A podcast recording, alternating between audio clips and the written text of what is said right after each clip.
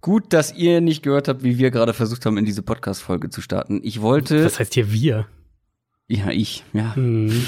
Da kam nur, da kam nur Grütze aus meinem Mund irgendwie. ähm, was wollte ich fragen? Ich wollte fragen, ob du schon Retro Bowl Champion geworden bist. Eieiei, das ist ja wirklich, also da ist ja was, was äh, losgetreten. Nee, ich habe es tatsächlich noch nicht gespielt bisher, muss ich zugeben. Was? Aber also spätestens nachdem uns die, ich weiß nicht, was war das denn, Entwickler, keine Ahnung, geschrieben Publisher haben. oder Spiel? Entwickler, Publisher, ja. nicht, ja. Ähm, ja, ich, also ich warte jetzt, ich warte auf den Werbedeal, ehrlicherweise jetzt. Ja, da müssen, wie heißen sie, New Games oder so? New Star, New Star Games müssen da um die Ecke kommen. Schöne Grüße an der Stelle. Ich glaube nicht, sie sind Stammhörer dieses Podcasts, Mhm. aber sie haben mitbekommen, dass plötzlich in Deutschland ganz viele ihr Spiel runterladen. Und ich habe mal geguckt, ähm, nachdem die Podcast-Folge online ging, hatte das Spiel 16 Bewertungen. Ich habe jetzt gerade mal geguckt, es sind 355 allein bei Apple, also im App Store. Und ich weiß, mir haben ganz, ganz viele Screenshots geschickt, äh, sehr, sehr viele haben mir Screenshots geschickt, ehrlich gesagt. Und da waren ganz viele Androids dabei, also sprich bei Android auch noch. Und dann gibt ja auch nur ein Bruchteil davon Bewertung ab. Also die werden schon auf ihre Auswertung geguckt haben und gedacht, was ist denn da in Deutschland? Und das finde ich schön. Das finde ich so, cool. so ein bisschen, bisschen in die Influencer-Szene eintauchen. ja, es war ja total unvorbereitet. Ich habe das ja einfach Ja, nur gedroppt. ja. Ähm, du, normalerweise müsste man uns dafür viel Geld für zahlen. Absolut. Für so einen Shoutout. Genug. Aber es ist ein cooles. Spiel. Es macht Spaß und es macht scheinbar richtig vielen Leuten Spaß. Und dann Ja, ja. mache ich sowas auch gerne. Also es war ja gar nicht beabsichtigt. Ich hätte niemals damit gerechnet, dass das plötzlich so viele Leute runterladen. Es kannte Aber ja ist cool. offenbar auch irgendwie keiner, ne? Das ist so, also Da alle waren ja so nach dem Motto, ach krass, habe ich noch nie gehört. Also so, oder zumindest viele, irgendwie so völlig. Da muss ich dann doch ich noch mal einen Shoutout loswerden. Und zwar an meinen Cousin, der mir das quasi empfohlen hat und der ganz, ganz pissig war, dass ich ihn nicht letzte Woche schon erwähnt habe.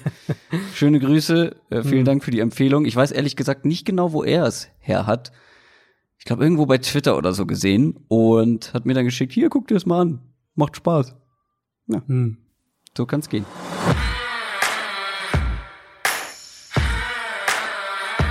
Down, Set, Talk.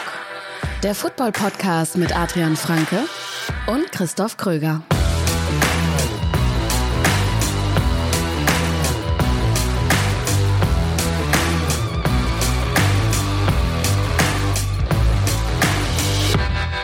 Es ist soweit, liebe Leute. Die Super Bowl Folge für dieses Jahr steht an. Unsere Folge Nummer 98 von Downset Talk, dem offiziellen NFL Podcast von The Zone und Spox mit mir Christoph Kröger und Adrian Franke. Einen wunderschönen guten Tag. Ah, Super Bowl Zeit, Super Bowl Woche. Super Bowl 54 in Miami zwischen den Kansas City Chiefs und den San Francisco 49ers steht an. Und wir machen natürlich eine ganz ausführliche Preview auf dieses Spiel. Wir sprechen in aller Ausführlichkeit, wie ihr das von uns gewohnt seid, über die Matchups. Also was passiert eigentlich, wenn die Chiefs den Ball haben? Was kann passieren, wenn die 49ers den Ball haben? Und wie könnte die gegnerische Defense darauf antworten? Wir sprechen über X-Faktoren für die Teams. Wir sprechen über Spieler, auf die wir ein ganz besonderes Auge werfen werden in diesem Matchup. Wir haben uns Bold Predictions ausgedacht, wobei ich ungefähr bis Hm. vor zwei Minuten vor der Aufnahme keine hatte und auch jetzt noch nicht so richtig sicher bin, welche ich am Ende nehme. Und wir geben unsere Tipps ab. Wobei auch da muss ich sagen, es ist mir schwer gefallen. Ja, es ist schwer dieses Jahr. Es ist wirklich auch schwerer. Ich habe jetzt nicht mehr in die Folge vom letzten Jahr reingehört, aber also ich hatte auf jeden Fall auf die Patriots getippt und, und war auch vom, vom Bauchgefühl überzeugter, als ich dieses Jahr bin. Also dieses Jahr ist es schon mehr Hm. so diese, ja, 51, 49 Geschichte. Ja, ich werde ich werd zu meiner, wie es quasi zu meinem Tipp kam, werde ich gleich noch mal, wenn wir zur Preview kommen, genauer drauf eingehen. Wir, ich habe es eben gesagt, sind ja der offizielle NFL-Podcast von The Zone und Spox und bei denen sind ja auch Markus Kuhn und Sebastian Vollmer involviert und gerade auch beim Super Bowl. Die beiden sind vor Ort und werden dann das Ganze kommentieren, nicht wahr? Mit Martin Pfanner. Ganz genau, ganz genau. Ihr habt äh, bei The Zone ja auch wieder dieses Jahr die Auswahlmöglichkeit. Äh, also ihr könnt einfach den, den englischen Originalton ähm, euch anhören, wenn ihr das wollt, oder eben auf Deutsch mit den beiden und mit Martin Pfanner zusammen vor Ort äh, im, aus, aus dem Stadion heraus, ähm, also wirklich live vor Ort kommentiert. Genau, ähm, die beiden haben ja ansonsten Monday Night äh, die Saison ja. über kommentiert bei The Zone. Genau, und Markus und Sebastian, mit denen haben wir, die haben, beiden haben wir in Berlin getroffen, zu Beginn mhm. der Saison, haben mit genau. denen eine, eine extra Folge dieses Podcasts aufgenommen. Wirklich gern gesehene Gäste hier bei uns, bei Downset Talk, weil die beiden einfach auch super entspannte, sympathische Typen sind. Und wie gesagt, die sind in Miami. Wir konnten sie jetzt nicht für diese Folge dazu schalten. Das hat organisatorisch nicht hingehauen. Ähm, aber sie haben uns mehrere Dinge eingesprochen was mhm. Sie erwarten von diesem Spiel. Also ihr werdet Input von insgesamt vier Leuten bekommen. Das äh, finde ich ganz gut. Aber dazu kommen wir später nochmal. Kommen wir vorher noch zu unserem Special Team. So nennen wir die Leute, die uns unterstützen, und zwar bei Patreon die uns supporten. Und wir haben letzte Woche darüber gesprochen in unserer Mailback-Folge, als wir so ein bisschen hinter die Kulissen geguckt haben. Und ich habe da auch schon angekündigt, dass ich eine Bonusfolge für alle Special-Teamer aufnehme. Das habe ich auch getan am Wochenende. Und zwar habe ich meine Top 10 Offensive Rookies des Jahres gekürt. Hast du, die Liste habe ich dir geschickt, ne? Äh, du hattest mir ein, eine Liste geschickt. Ich weiß nicht, ob es deine Finale war, ehrlicherweise, aber du hattest mir eine Liste geschickt. Eine Position hat sich geändert, das kann ich vielleicht auch so als kleinen Teaser erwähnen. Hm. Ähm, die Nummer 10 ist Miles Sanders geworden und hat Marquise Brown verdrängt. Finde ich okay. Ja. Ja, ich okay. also Sanders war so im, im Saisonverlauf dann doch äh, irgendwie präsenter. Ja, hinten raus. Also ich habe hm. diese Liste schon sehr früh angefangen. Ich glaube, da war die Regular Season noch nicht mal ganz vorbei. Und Miles Sanders hat vor allem in den letzten Spielen noch mal auf sich auf, aufmerksam gemacht. Mhm. Die komplette Bonusfolge mit allen zehn Platzierungen hört ihr bei Patreon. Und da möchten wir uns natürlich auch bei allen neuen Supportern bedanken, die diese Woche mit dazugekommen sind. Allen voran Jan Brinkmann, der nämlich mit 10 Dollar im Monat jetzt mit dabei ist. Vielen, vielen Dank. News aus der NFL. Ich glaube, kurz nachdem wir die Folge letzte Woche veröffentlicht haben, ja. also wirklich, ich glaube, in der Nacht bevor, sogar noch, ne? Kann ich, ja, also es war noch, ich habe es, glaube ich, sogar noch gesehen, als ich quasi ins Bett gegangen bin, nachdem wir oh. aufgenommen hatten. Ja. Ärgerlich. Aber da kam raus, dass Eli Manning zurücktreten wird und seine Karriere beendet. Ja, so ein bisschen oder so richtig überraschend eigentlich nicht vom Timing her, so dass er zurücktritt generell. Ähm, ich glaube, so ein bisschen hat sich abgezeichnet. Er wollte ja noch spielen, das hat er ja auch während der Saison gesagt, dass er eigentlich schon gerne noch spielen würde, aber er wollte halt kein Backup mehr sein. Und wenn man sich jetzt den Quarterback-Markt anschaut, der wird jetzt uns dann vor allem nach dem Super Bowl beschäftigen. Ähm, aber wir haben ja auch schon ein, zwei Mal drüber gesprochen, mit eben Tannehill, mit Brady ja vielleicht, äh, mit, mit Breeze vielleicht, äh, mit Cam Newton vielleicht, mit Andy Dalton. Also wirklich viele ähm, Spieler, die womöglich verfügbar sein werden, wird der Quarterback-Markt umkämpft sein. Und da reden wir ja noch nicht mal dann vom Draft, der ja danach auch noch ist. Das heißt, ich glaube nicht, dass ein Team Eli Manning als Starter geholt hätte. Dafür war er auch einfach nicht mehr gut genug die letzten zwei, drei Jahre. Ähm, insofern aus sportlicher Sicht nachvollziehbar, aus, aus seiner persönlichen Sicht nachvollziehbar, wenn er äh, sagt, er will kein Backup mehr sein. Ich glaube, wenn er die Rolle übernommen hätte, dann hätte er auch einfach bei den Giants bleiben können und, und der Backup hinter Daniel Jones sein können die große Frage, die ja dann so direkt rumkursiert, wie immer bei Eli, ist ja ähm, Hall of Famer. Ist er ein Hall of Famer? Oh. Und ähm, ich, ich weiß ja dein Take dazu, glaube ich, gar nicht. Wir, wir haben darüber noch gar nicht gesprochen. Wenn man sich anschaut. Komisch. merkwürdig, ja. Wenn man sich anschaut, wie die Hall of Fame funktioniert und dann Eli's Karriere sich anschaut mit Top 10 All-Time Passing Yards, Top 10 All-Time Passing Touchdowns, zweimal Super Bowl Sieger, zweimal hm. Super Bowl MVP, hm. äh, diese unfassbar lange ja. Start-Serie auf Quarterback, auf der Quarterback-Position, ähm, Postseason Passing Rekorde. Also, ich glaube, es ist nicht wirklich eine Diskussion, ob er reinkommt. Ähm, für mich ist es relativ klar, dass er vielleicht nicht direkt im ersten Anlauf, da hängt es dann auch davon ab, wer da sonst noch zur Wahl steht, aber eher früher als später ähm, er in die Hall of Fame reinkommen wird. Man könnte eher über Hall of Fame, über die Parameter sprechen, gewissermaßen, und, und darüber, ob generell nicht zu viele Leute irgendwie reinkommen. Hm. Ähm, da gibt's ja. dann auch wieder genügend Argumente bei Eli eben. Er war nie ein All-Pro-Quarterback, er war, würde ich sagen, zu keinem, ähm, und ich habe nicht seine ganze Karriere so richtig aktiv schon als, als, äh, als Fan verfolgt, aber auch rückblickend glaube ich nicht, dass er irgendwann mhm. zu, zu einem Zeitpunkt seiner Karriere so einer der zwei, drei besten Quarterbacks der NFL war in irgendeinem beliebigen Jahr. Ähm, in diesen zwei starken Jahren hat er ja schon sehr gut gespielt, aber. Aber halt es war ja halt eher so halt hinten raus. Also es waren ja meistens. Ja, genau, vor allem in den Playoffs. Genau, ne, Richtung Playoffs. Playoffs. Ja. Genau. Und, und es waren ja oft auch, also mindestens, ein, zumindest eins von den, von den Giants-Teams war ja auch, was waren die, neun und sieben oder sowas, sind in die Playoffs gekommen.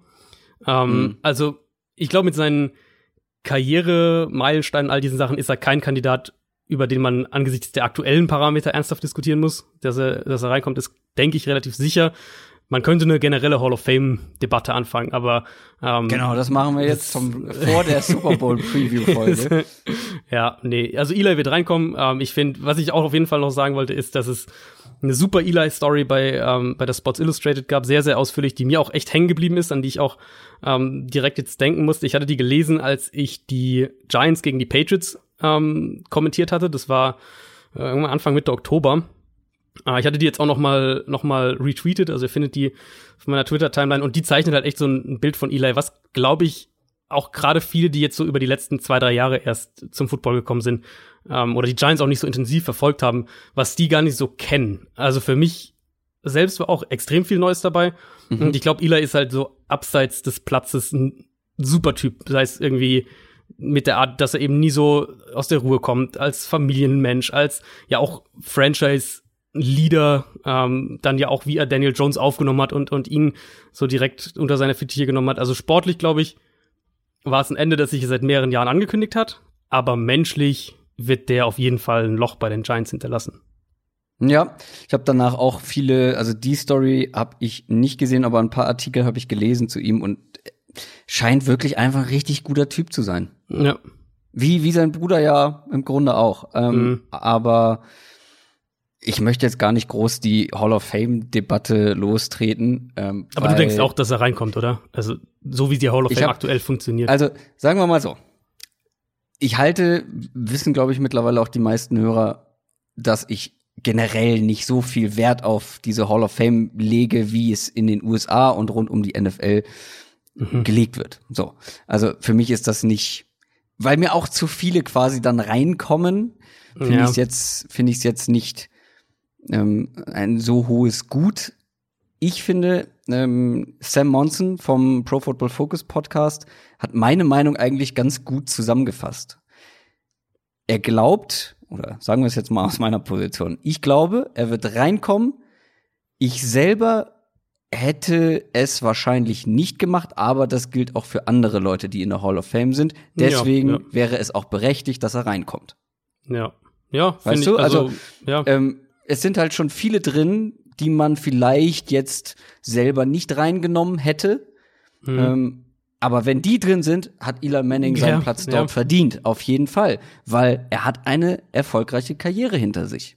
Ja, und das ist auch immer so. die Frage, was man, was man, wie man was wertschätzt, was man höher schätzt, vielleicht was man klar. weniger hochschätzt. Also manche werden ja dann sagen, okay, ähm, klar, war jetzt in der Regular Season meistens eher so ein Durchschnittsquarterback, ähm, aber er hat halt diese zwei Playoff-Runs mit einem, äh, einem richtig, richtig guten, auch individuellen Playoff-Run. Ähm, er war Teil dieses Giants-Teams und bewusst Teil, weil da auch die Defense ja natürlich eine Riesenrolle gespielt hat, dass dieses Patriots-Team geschlagen hat, dieses äh, beinahe Stimmt, perfekte ja. Patriots-Team. Mhm, mhm, also man muss ja auch immer sagen, Hall of Fame, da schwingen Storylines massiv mit. Also Storylines ja. sind einfach eine, eine, ganz, ganz wichtige Komponente, wenn die, die Hall of Fame-Voter zusammenkommen und sich überlegen, wen sie reinwählen. Und da hat Eli halt die Storylines. Und, und da ist halt, auch wenn jetzt manche sagen werden, irgendwie, das ist unfair oder das äh, spiegelt es nicht richtig wider, aber da ist halt Postseason in Anführungszeichen wertvoller als Regular Season, weil halt und in der Postseason die, die ganz großen Entscheidungen quasi fallen. Und wenn wir über Hall of Fame insbesondere reden, er hat einfach zwei Super Bowls als Starting Quarterback gewonnen und das ist enorm schwer und das dieses diesen Erfolg bekommen nur wenige oder erreichen nur mhm. wenige. Wie groß jetzt sein individueller Anteil in der seiner restlichen Karriere am Erfolg der Giants war, sei mal dahingestellt, aber er hat diese zwei Super Bowls als Starting Quarterback gewonnen und wenn wir uns angucken, wie die Hall of Fame halt funktioniert, gehört er da einfach rein. Kommen wir zu einem anderen Super Bowl Gewinner. als Coach hat er, wenn ich mich richtig erinnere, mit den Broncos Mhm. den Super Bowl gewonnen. Ähm, Gary Kubiak, der war jetzt letzte Saison schon für die Offense der Vikings tätig, aber jetzt wird er auch noch Offensive Coordinator, ganz offiziell.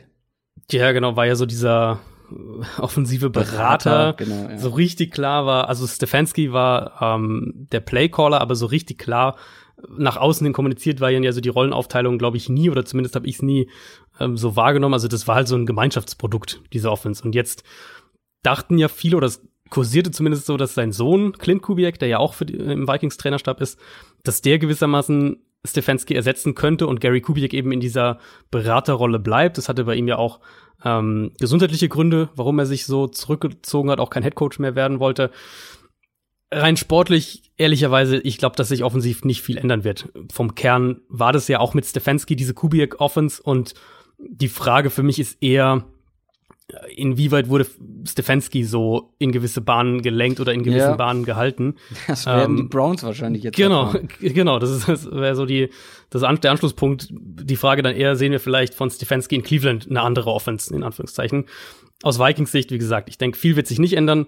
Ähm, Gary Kubik als Offensive Coordinator, als Playcaller jetzt auch ist, denke ich, auch klar, dass man sich ums Playcalling erstmal keine großen Sorgen machen muss. Also er ist jemand, der weiß, was er tut in der Richtung. Ähm, und man weiß eigentlich auch ganz gut, was einen da jetzt erwartet. Ich glaube, für Vikings-Fans wird die Offense ziemlich ähnlich aussehen. Vielleicht wird der Run wieder ein bisschen eine größere Rolle spielen, aber im Kern wird sich da nicht viel ändern. Und es ist eben die weiter diese, dieses Modell. Mike Zimmer, glaube ich, will sich auf die Defense konzentrieren und mit, mit Gary Kubiak, auch mit dieser Gary Kubiak-Verpflichtung, hat er halt die innere äh, Gelassenheit, dann die Offense auch in andere Hände zu geben. Fließender Übergang zu den Browns, weil die haben auch eine Meldung gemacht diese Woche. Und zwar haben die mal wieder einen neuen General Manager. Ja, sehr, sehr interessanten Mann. Andrew Barry, ähm, 32 Jahre alt, der jüngste GM in der NFL, äh, ein Afroamerikaner auch, kann man auch mal erwähnen an der Stelle. Und der wird Kontrolle über den 53er-Kader haben, also tatsächliche GM-Verantwortung, nicht so eine, so eine Schein-GM-Geschichte oder der Coach hat letztes Wort oder irgendwie sowas. Ähm, bekommt einen Fünfjahresvertrag, also wird synchronisiert mit Stefanski. Und äh, Barry, das fand ich so den ersten interessanten Fakt dazu, soll auch großer Fan von der Stefanski-Verpflichtung sein. Was natürlich ungemein wichtig ist, dass, dass die beiden, das ist ja, Ja, immer klar. das, was du als Team versuchst, GM und Head Coach, die müssen auf einer Wellenlänge funktionieren, sonst kann es langfristig nicht gut gehen. Und ähm, ganz konkret in dem Fall ist halt das Spannende, dass Barry ja schon für die Browns gearbeitet hat, bis Mhm. vor der bis vor der, der laufenden Saison und angeblich wohl auch viel an also dieser Hintergrundarbeit geleistet hat, als sie äh, Stefanski ja letztes Jahr schon interviewt haben. Also war ja Stefanski war ja letztes Jahr schon in dem Browns ähm, Head Coach Interviewprozess und da soll Barry eben auch schon eine größere Rolle gespielt haben in der ganzen Recherchearbeit, wenn man so will. Und er war letztes Jahr dann im Front Office der Eagles in der in der laufenden Saison. Ich bin extrem gespannt, welche praktischen Konsequenzen das hat. Es gibt wirklich große Personal äh, People Namen, die sehr sehr viel von ihm halten sollen. Barry hat eine, eine Scouting-Vergangenheit. äh, Wollte ich den nämlich gerade sagen. Ja. Genau, also der Faktor ist auch, ist auch gegeben. Und dann auf der anderen Seite hat er Erfahrung in eben dieser ganzen Vertragsseite, hat das auch gemacht und hat äh, ganz nebenbei einen Harvard-Abschluss in Economics und Computer Science, also jetzt auch, äh, auch äh, kein dummer Mensch, um es mal so zu sagen. Und ich bin extrem gespannt, wie dieses Modell funktioniert. Ich bin bei Stefanski ja, also Stefanski ist ja auch eine ziemliche Wildcard, was jetzt Head Coach angeht.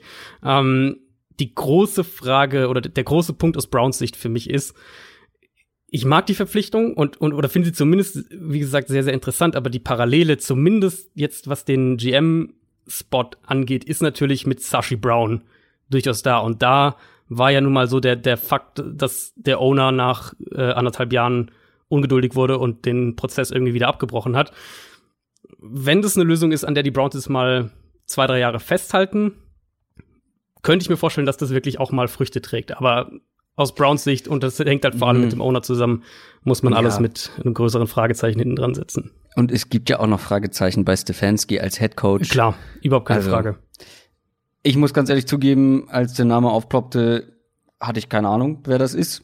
Ähm, Hab dann auch wirklich nur bisher sehr oberflächlich recherchiert, gebe ich zu. Aber ich fand es halt auch ganz spannend, dass er eben aus dem Scouting-Bereich ursprünglich Mhm. kommt und da halt eben auch noch ein gewisses Know-how mitbringt. Ähm, Finde ich, ist eine spannende Personalie. Mal sehen, was sich da so zusammenbraut. Ja. Bei den Browns und dann gab es noch einen weiteren Rücktritt, aber von einem, ja, einem der besten Offensive Line Coaches der Liga. Genau, Dante Scarnecchia, der O-Line-Coach der Patriots, nicht nur sogar der Liga, also manche sagen echt der äh, so einer der besten O-Line-Coaches der letzten 20 Jahre oder sowas in der NFL. Mhm.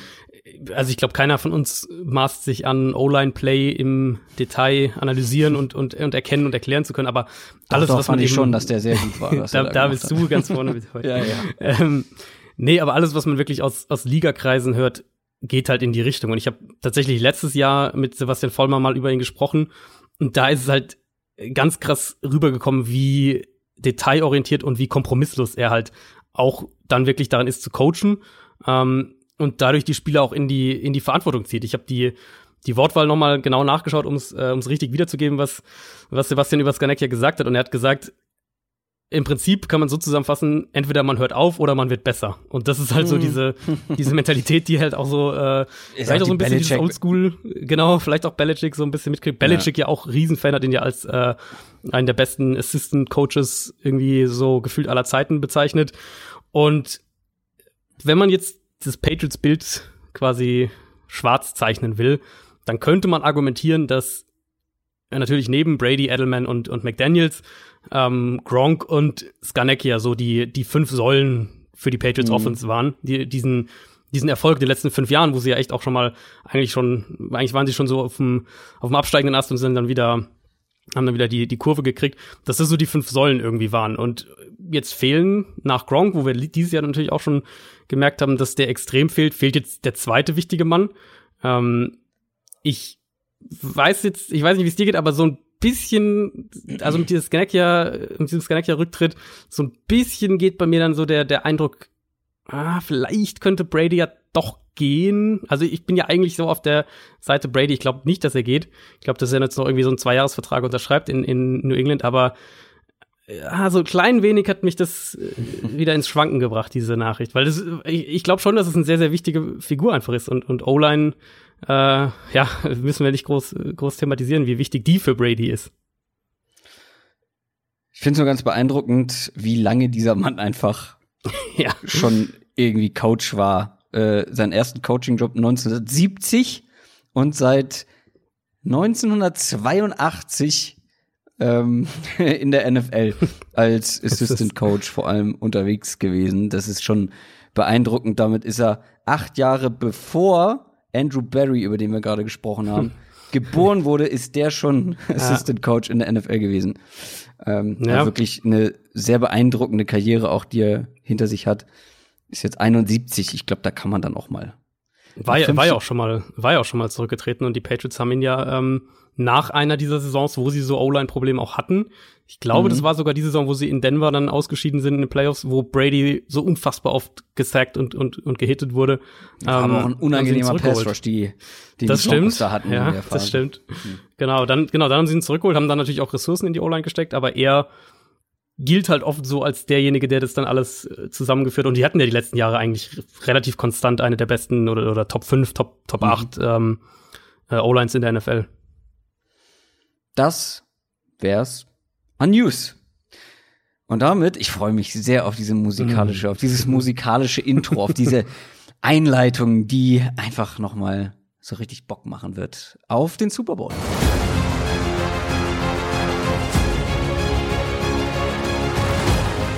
Der Super Bowl bei Down Set Talk. Ist es groß? Das mhm. klingt, das klingt extrem groß. Super Bowl Nummer 54 in Miami. Und damit wir alle so ein bisschen mal reinkommen in die ganze Geschichte, habe ich so ein paar kleine Facts next zum Einstieg, ja, damit wir alle mal ein bisschen warm werden, uns warm machen. Also KC kann den ersten Super Bowl seit 50 Jahren holen. Ähm, also schon ein bisschen länger her. Mhm. Die 49ers ihren sechsten Super Bowl insgesamt. Ganz interessant finde ich. Andy Reid ist der Coach mit den sechstmeisten Siegen in der NFL-Geschichte, aber er ist auch der mit den meisten Siegen, ohne je einen Super Bowl gewonnen zu haben. Der Typ ist auch schon so ewig mit dabei. Ja, aber ist ganz oft in den äh, Conference Finals gescheitert und dann einmal Ja. mit den Eagles im Super Bowl. Und jetzt sein zweiter Versuch. Kyle Shanahan wiederum ist äh, sein erster Super Bowl als Head Coach, war damals bei dieser absurden, bei diesem absurden Comeback Mhm. von den Patriots, war er Offensive Coordinator der Falcons. Und es ist einfach ein Super Bowl, auf den ich mich ganz besonders freue. Also, weil Ja. hier sind einfach zwei der besten Teams der Saison mit dabei. Niemand ist irgendwie so reingestolpert, weißt du, so irgendwie ständig als Mhm, Außenseiter nee, ja. gewonnen und dann mal gucken. Es gibt keinen klaren Favoriten. Beide Teams sind auf Augenhöhe. Ist einfach komplett offen, dieses Match. Wir sprechen jetzt über die einzelnen Mannschaftsteile und dann noch die angekündigten einzelnen Rubriken. Am Ende sprechen wir auch noch über den Tipp. Und da habe ich ja schon angekündigt, äh, dass ich habe da keine richtige Tendenz, weil vor allem ich mag auch beide Teams. Also ich bin ja eher so dieser personenorientierte Fan, sag ich mal, Mhm. äh, Spieler und Coaches. Und ich würde es Andy Reid unglaublich doll gönnen. Ich bin aber auch großer Kyle Shanahan-Fan. Dann Ja, natürlich mag ich das, was Patrick da, Mahomes da momentan liefert. Ähm, auf der anderen Seite gibt's bei den 49ers viele individuelle Spieler, die ich einfach nur großartig finde. Also es ist wirklich ein super enges Spiel. Kleinigkeiten könnten irgendwie den Unterschied machen. Ich habe schon zu dir gesagt, im, bei WhatsApp habe ich geschrieben, ich könnte würfeln beim Tipp. So, wird keinen Unterschied machen. Aber ich habe dann gemerkt, ich könnte eigentlich für beide Seiten mich in einen Tipp argumentieren. Und ich weiß ja, was du tippst. Hm. Und dann habe ich gesagt, okay, dann gucke ich mal, ich bereite irgendwie alles vor, ich gucke mir alle Teile irgendwie an und dann gucke ich mal, wohin es mich treibt. Und am Ende bin ich jetzt tatsächlich sogar relativ zufrieden mit meinem Tipp Hm, sehr gut. und habe wirklich ein paar Argumente gefunden, die dafür sprechen können. Aber es ändert nichts daran. Das kann in beide Richtungen gehen und ähm, es wird hoffentlich ein sehr unterhaltsamer Super Bowl. Davon gehe ich eigentlich aus. Also du hast jetzt schon ganz viel gesagt und, und die Qualität, die individuelle Qualität, wir haben halt auf der einen Seite den besten Quarterback der Liga, wir haben zwei der wahrscheinlich drei, vier besten offensiven äh, Playcaller in der NFL aktuell. Wir haben zwei Teams, die so unglaublich starke Waffenarsenal auch haben in verschiedener, in ganz verschiedener Hinsicht. Wir haben zwei Teams, die auf völlig unterschiedliche Arten ähm, Spiele gewinnen. Wir haben natürlich die Niners Defense auf der einen Seite, aber auch die Chiefs Defense, die sich ja echt verbessert hat. Also das, ich kann mir einfach nicht vorstellen, dass das ein, ähm, ein langweiliger Super Bowl wird. Ich glaube, das wird ein Super Bowl, der ähm, auf beiden Seiten, also egal wer den Ball hat, ein gewisses Spektakel mitbringt und zwar offensiv wie defensiv. Und ja, Ja. da können wir uns, äh, ich glaube, wir können uns echt auf ein gutes Spiel freuen. Das ist ja immer so ein bisschen mit, mit äh, Vorsicht ja. zu sagen vorm Super Bowl, weil Super Bowl Mhm. ist halt doch immer irgendwie anders, aber eigentlich soll, also eigentlich sollte das wirklich ein gutes Spiel werden. Ja gut, wir haben auch von den Rams und Patriots erwartet, dass, ja, ja. dass es Ja. irgendwie ein unterhaltsames Spiel werden könnte, aber wurde es dann nicht wirklich. Wir haben das dieses Jahr mal so aufgeteilt. Wir gucken einmal uns alles an, wenn das eine Team den Ball hat und dann bei dem anderen Team. Was passiert, wenn die den Ball haben? Und wir fangen mit den Chiefs an. Wenn die Kansas City Chiefs den Ball haben, da wollen wir anfangen mit der Stärke der Chiefs Offense. Oder generell der Stärke der Chiefs. Und das ist das Passing Game. Jetzt gegenübergestellt, was das 49ers Passing Game in der Defense angeht.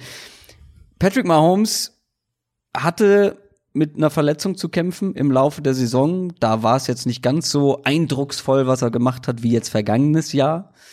Aber er ist immer mehr ins Rollen gekommen. Und das gilt eigentlich für die ganze Offense, aber wir müssen eigentlich kurz über ihn reden. Ich sag's immer wieder, es ist halt ein Quarterback, der jedes Play irgendwie positiv noch gestalten kann, auch wenn es mal von der Mhm. Struktur her nicht funktioniert hat.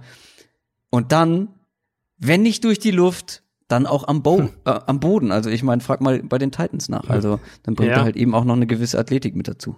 Und, und das ist ja auch was, was relativ, also nicht neu im Sinne von, das haben wir von Mahomes auch schon im College zum Teil gesehen, ähm, aber was die Chiefs eigentlich nicht so eingesetzt haben und das könnte auch in die Richtung gehen, was du gerade angesprochen hast, eben die Verletzung. Also es waren ja verschiedene Sachen. Es war ja ähm, Knöchel, dann war es natürlich die, die äh, Kniescheibengeschichte. ja. Mhm. Also hatte ja mehrere Sachen. Das war dann die Knie, die Kniesache war ja das, wo er dann auch ähm, Spiele verpasst hat. Aber er war ja im Prinzip auch davor schon über mehrere Wochen nicht Mhm. wirklich fit. Und jetzt hat man halt echt den Eindruck, er ist bei 100 Prozent. Er, ähm, er ist wirklich fit. Er kann alles machen, was er machen will, sozusagen. Und das beinhaltet dann nun mal auch diese, diese Scramble-Sachen. Und wir haben, werden da auch im Detail klar noch drauf kommen. Aber haben das jetzt in den beiden Spielen eben gesehen, wenn Teams dann doch anfangen, Man-Coverage zu spielen. Und ich glaube halt an irgendeinem Punkt gegen diese, gegen diese Chiefs Offense bist du als Defensive Coordinator in Anführungszeichen verzweifelt und sagst, wir müssen jetzt irgendwie in Man versuchen zu antworten, weil die Zone-Geschichten funktionieren nicht, die wir hier spielen.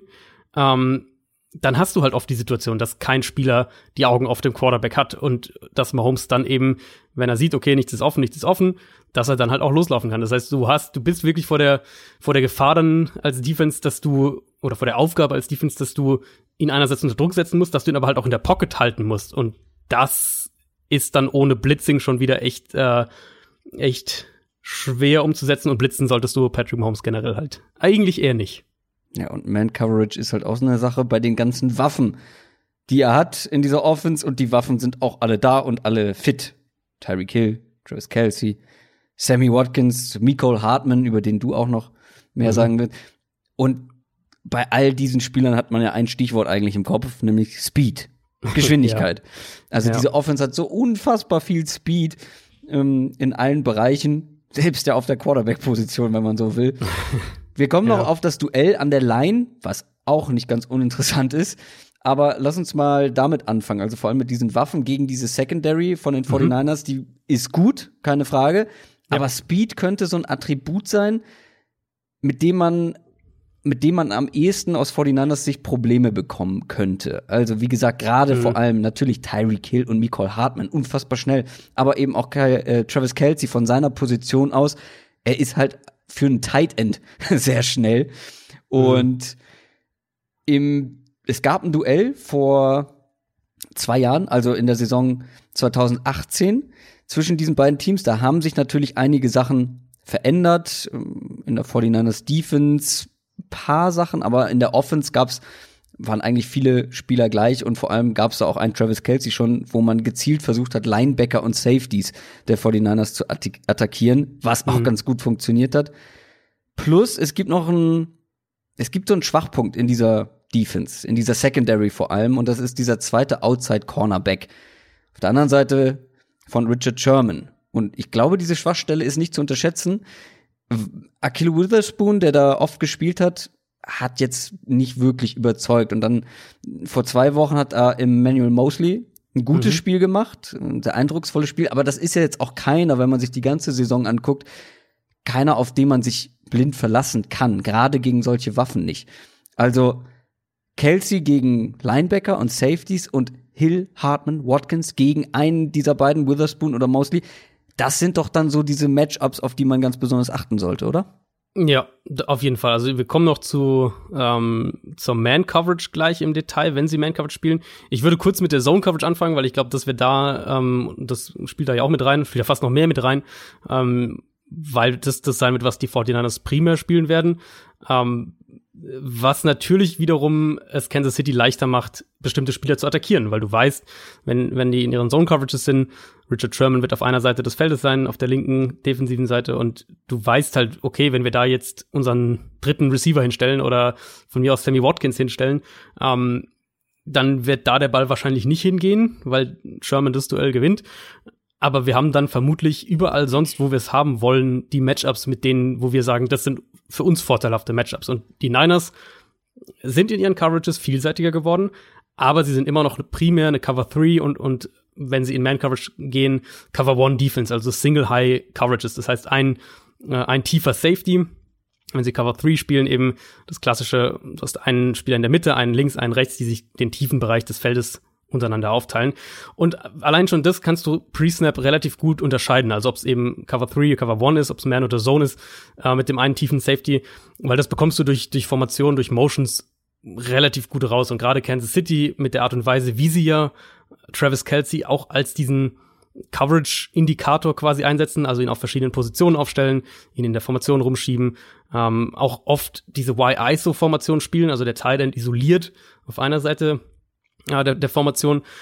Das sind, da kannst du schon ganz klare Coverage-Indikatoren hm. quasi rausziehen und dementsprechend kannst du dann auch gezielt diese Zone-Coverages attackieren. Also nehmen wir mal als Beispiel, Mahomes liest Pre-Snap Cover 3 und hat recht, liest nach dem Snap das gleiche, dann kannst du eigentlich ziemlich sicher davon ausgehen, dass wir mindestens eine, eher zwei vertikale Routes von einer Titan-Position oder aus dem Slot heraus sehen werden, um eben ähm, die Seams zu attackieren. Also Seam Route oder Seams attackieren heißt der Versuch zwischen zwei Cover-Zonen quasi zu kommen. Also wenn wir sagen Cover 3, du hast drei tiefe Zonen, dann gibt's ja eben jeweils zwischen dem rechten Verteidiger und dem im Zentrum und dem im Zentrum und dem linken Verteidiger gibt's ja jeweils Bereiche zwischen diesen Zonen und, und die zu attackieren, das werden wir mit Sicherheit oft sehen. Das heißt, äh, mhm. erstes Ding, worauf man echt achten kann, sind die vertikalen Routes einmal aus dem Slot, aber eben auch von der Titan-Position halte ich generell für ein, für ein gefährliches Mittel in dem Spiel. Und wenn man dann weiß auch, dass es gegen diese Single High Cover 3 vor allem lastigen Defenses geht, ähm, weißt du auch, grundsätzlich so, wo die Schwachstellen sind. Also die Seams, das eine. Du kannst aber auch eben viel mit Underneath, Crosser und solchen Geschichten arbeiten. Und vielleicht, weil du es gerade schon angesprochen hast, das Spiel äh, aus der letzten Saison, vielleicht geht San Francisco mehr auf Split Safety Looks, also mit zwei tiefen Safeties dann, eben Cover 2 zum Beispiel oder auch Cover 4. Äh, das haben sie nämlich in dem Spiel gegen Kansas City auch deutlich mehr gemacht, als sie sonst machen. Aber das haben wir auch dieses Jahr von anderen Teams gesehen. Wir haben zum Beispiel die Chargers, die ja auch primär ja, ähnlich wie San Francisco, die Wurzeln quasi in dieser alten Seahawks-Defense sind, also Cover 3 vor allem. Die haben das häufiger versucht jetzt gegen die, gegen die Chiefs mit, mit mehr Cover 2-Elementen und wurden gerade aus diesen äh, Cover 2-Looks wurden sie einige Male ziemlich böse verbrannt. Also ich sehe ehrlicherweise in Zone Coverage wenig, was San Francisco machen kann, mhm. was mir wirklich aus Coverage-Aspekten, jetzt nur aus Coverage-Aspekten, ähm, was mir aus Coverage-Aspekten für San Francisco ein sonderlich gutes Gefühl geben würde. Weil die einzige Möglichkeit ist halt, du, du spielst eine Zone-Coverage, wo du halt viel Post-Snap umstellst und versuchst eben Holmes so auf eine falsche mhm. Fährte zu locken. Aber das ist eigentlich halt auch nicht das, was San Francisco macht. Also das ist eigentlich ja. nicht die Identität von dieser Defense. Deswegen, sie werden mit Sicherheit versuchen, auch äh, Zone primär zu spielen. Und das ist eine Zone-Defense zuallererst. In dem Spiel weiß ich nicht, ob sie damit rein, wie gesagt, auf die Coverage bezogen ähm, Erfolg haben. Und du glaubst auch wirklich, dass sie Sherman wieder komplett auf die linke Seite stellen, weil gegen die Packers zum Beispiel haben sie damit ja vor mhm. allem zu Beginn des Spiels auch so ein bisschen rumexperimentiert, ja. um die Packers ja. eben ein bisschen zu verwirren, um sie zu zwingen, Dinge anders zu machen, Dinge, die sie eigentlich nicht vorhatten. Genau, das ist so den, der, der zweite Ansatz. Also Cover One eben, äh, Man, Man Coverage mit einem tiefen Safety, oft dann auch mit einem freien Zone-Verteidiger in der Underneath Coverage. Das ist dann schon so das, die erste Alternative, die San Francisco zu diesen Cover 3 Elementen spielt. Ähm, ich sehe halt da wiederum, und das ist dann das andere Problem, sehe ich diese, diese Matchup-Problematik für San Francisco, weil die, die einzigen Defenses, die wirklich gegen Kansas City konstant Man-Coverage spielen konnten und damit auch mal Erfolg hatten über Phasen eines Spiels zumindest gegen diese Mahomes-Version der, der Chiefs, mhm. waren halt eigentlich die Patriots. Und die Patriots haben halt ein völlig anderes Coverage-Potenzial und sind auch von der, von der Defense generell völlig anders zusammengestellt ähm, als die 49ers. Und da ist halt wirklich für mich schon fast eher die Frage, quasi wie lange dauert es, bis die Chiefs San Francisco aus dieser Komfortzone bringen und sie dazu bringen, äh, Man Coverage zu, zu spielen, weil ich glaube, rein von den Matchups her, dass San Francisco das nicht so wahnsinnig oft spielen will gegen die Chiefs. Und wir können es ja mal durchgehen, einfach von den Matchups her. Du hast Number Two Corner schon angesprochen. Ist ein ernsthaftes Problem. Ich gehe davon aus, dass Mosley starten wird. Mhm. Ähm, klar, mit Sherman sind sie erstmal gut aufgestellt, aber auch Sherman würde ich jetzt zum hm. Beispiel nicht Darf gegen ich? Hill oder Hartman stellen. Da, ja, also, genau. Das ist das, das ist das Problem, was ich noch mhm. einschieben wollte. Mal ganz davon abgesehen, wo sie mhm. Sherman letztendlich hinstellen, aber gehen wir mal davon aus, er wird wieder meistens links spielen. Das weiß mittlerweile jeder. Und Richard Sherman ist in richtig guter Verfassung dieses Jahr. Spielt mhm. sehr, sehr gut. Einer der besten Cornerbacks der Liga dieses Jahr gewesen, gar keine Frage, ist clever, kann sämtliche Routes eigentlich mitgehen, ist körperlich stark, ähm, also den kriegst du auch nicht mal so eben mhm. an der Line of Scrimmage in Press Coverage weggeräumt. Das Ding ist, er ist nicht der Allerschnellste. Nee. Und wenn du weißt, wo er steht, da werde ich doch als Chiefs Offensive Coordinator denken, Moment mal, komm, wir lassen einen Tyreek Hill oder Nicole Hartman, die sind definitiv schneller als Sherman, mehrfach einfach tiefe Routes gegen ihn laufen. Und irgendwann, weil das Ding ist ja auch, die 49ers verlassen sich natürlich auch darauf teilweise, dass sie auf dieser Seite Sherman haben und versuchen dann, gerade gegen eine, eine Offense, die so viele Waffen hat, mhm. ihren Fokus ein bisschen dann auch vielleicht zur anderen Seite zu lenken. Zum Beispiel, die Chiefs kommen irgendwie in einer Formation aufs Feld, wo Tyreek Hill komplett isoliert gegenüber von Sherman ist. Da werde ich den doch den noch tiefe Routes laufen lassen und irgendwann wird er ihn allein durch Speed drei, vier Yards Separation mhm. äh, abziehen. Und ja gut, dann muss man noch dafür sorgen, dass Mahomes genug Zeit bekommt, damit sich diese Route entwickeln kann. Aber anbringen kann er den Ball ja jederzeit. Ja, also gerade Hill sehe ich da halt als Gefahr, weil, mhm. also wenn wir jetzt mal nochmal zu Zone zurückgehen, wenn sie eben in ihren normalen Zone-Coverages sind, kann Sherman ja auch durchaus pressen. Das ist ja eben eine seiner besten Qualitäten. Das aber Ding Hill ist, hat halt ja. so einen guten Release, genau. Ja, ähm, ja, das, das, ist halt wirklich der Punkt. Also Hill ist ja eben nicht einfach nur einer, der schnell laufen kann, sondern Tyreek Hill ist ja ein guter Route Runner und hat einen unglaublich guten Release. Wir haben das ja auch gegen Tennessee, also mal mindestens bei dem Touchdown gesehen, aber auch sonst, der ist einfach, den kannst du nicht einfach so pressen an der Line of Scrimmage. Und auch ich glaube, ich glaube, Richard diese, Sherman wird damit Probleme kriegen.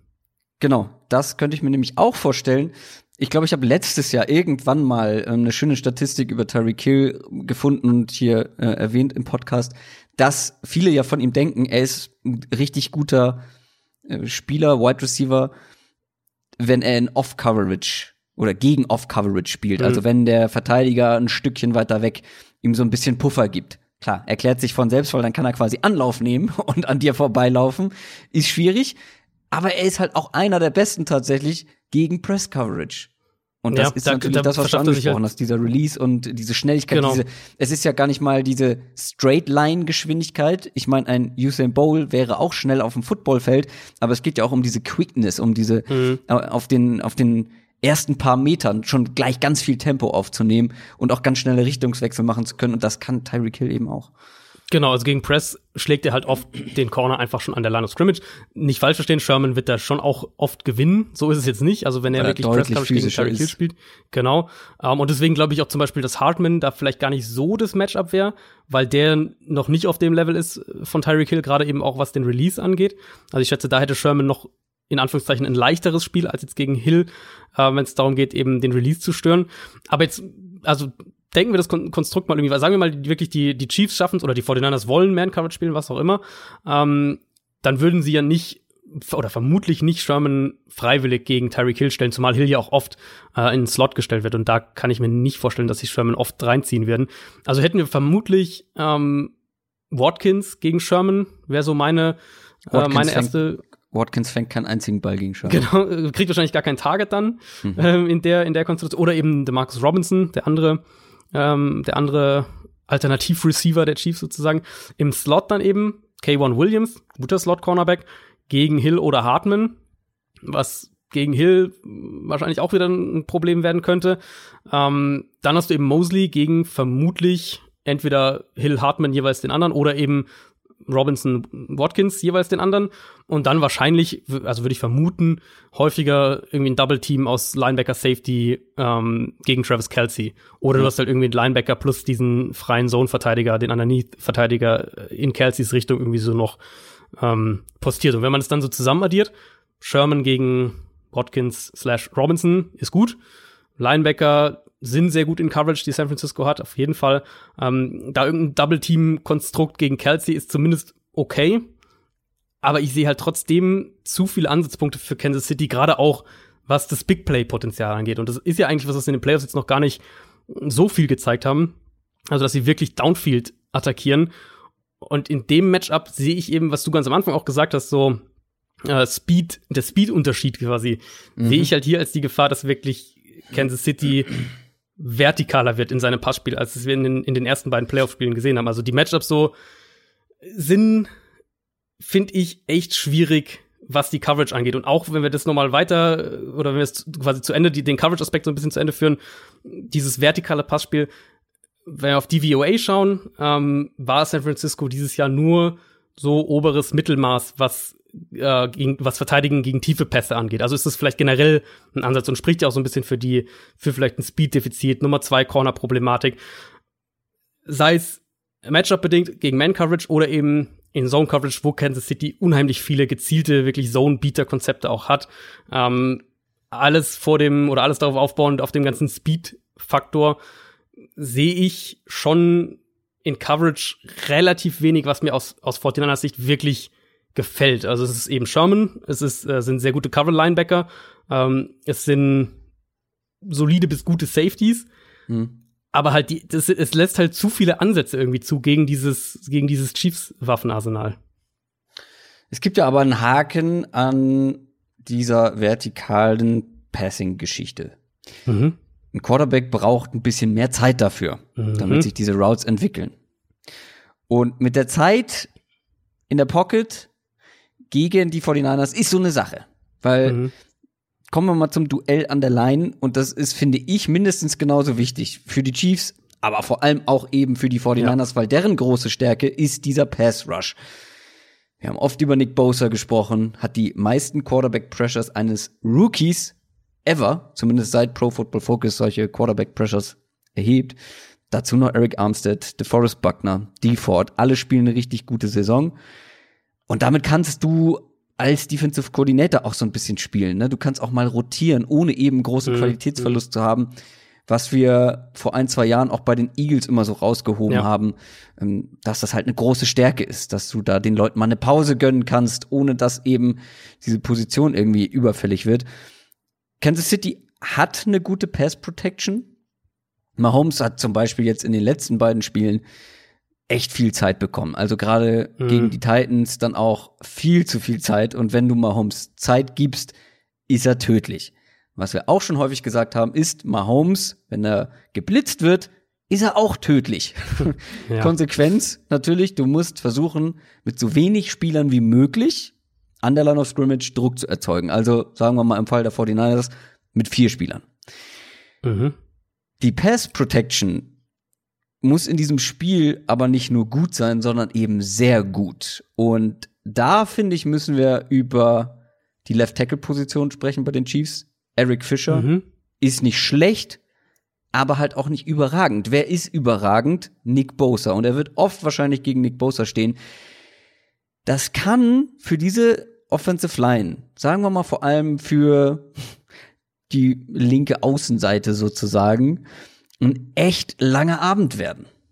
Ja, kann es wirklich. Und es ist für mich tatsächlich, wenn ich, wenn ich mich auf einen Schlüssel festlegen müsste zu dem Spiel, dann ist es das, ähm, wie, wie viel Druck kreiert San Francisco mit dem Foreman Pass Rush. Und ich finde, San Francisco ist mit vielleicht das, das Team, das am besten ähm, ausgestattet ist, um den Chiefs eben auf diese Art Probleme zu bereiten. Also jetzt gesagt, mhm.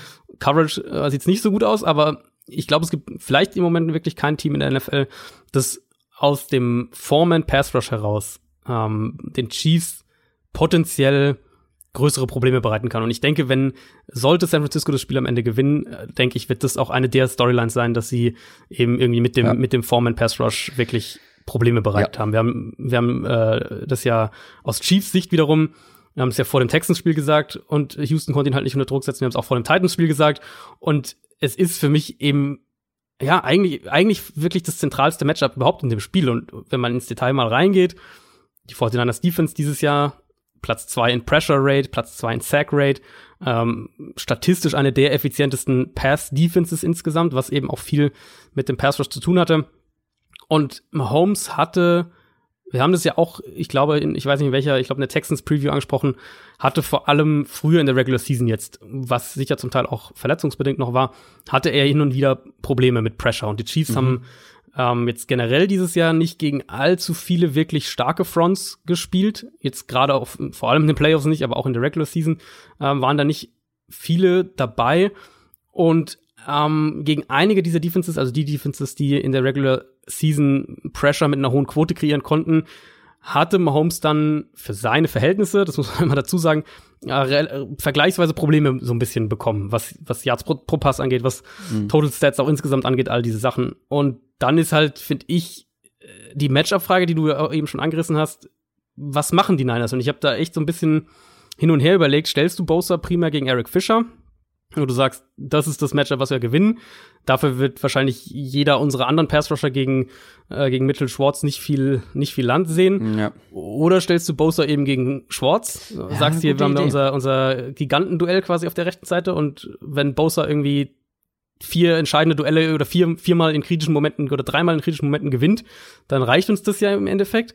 Und versuchen auf der anderen Seite ähm, Fischer der zum Beispiel Probleme mal mit Speedrushern hat versuchen wir ihn so zu attackieren, mit, mit einem Default beispielsweise. Oder, ähm, also reden wir jetzt, klar, reden wir jetzt primär von, von, von den Passing-Situationen, die ja bei Kansas City sind die meisten Situationen, Passing-Situationen. Ähm, also versuchst du so ein bisschen vielleicht auf der anderen Seite durchzurotieren, stellst mal, stellst mal Armstead hin, ziehst Bosa auch mal ins Zentrum, um gegen die Interior Line zu attackieren. Oder versuchen sie wirklich dieses Matchup Bosa gegen Eric Fischer als, als Ausgangspunkt quasi für einen Pass Rush zu sehen. Weil ich finde, das, da kannst du auch viel, also da kannst du auch viel, da wird, werden sie auch viel ähm, rumrotieren und das, man kann für beide Seiten, finde ich, so ein bisschen argumentieren. Ich finde das super spannend. Ähm, da habe ich nicht drüber nachgedacht. Ähm, ich finde das einen ganz spannenden Ansatz.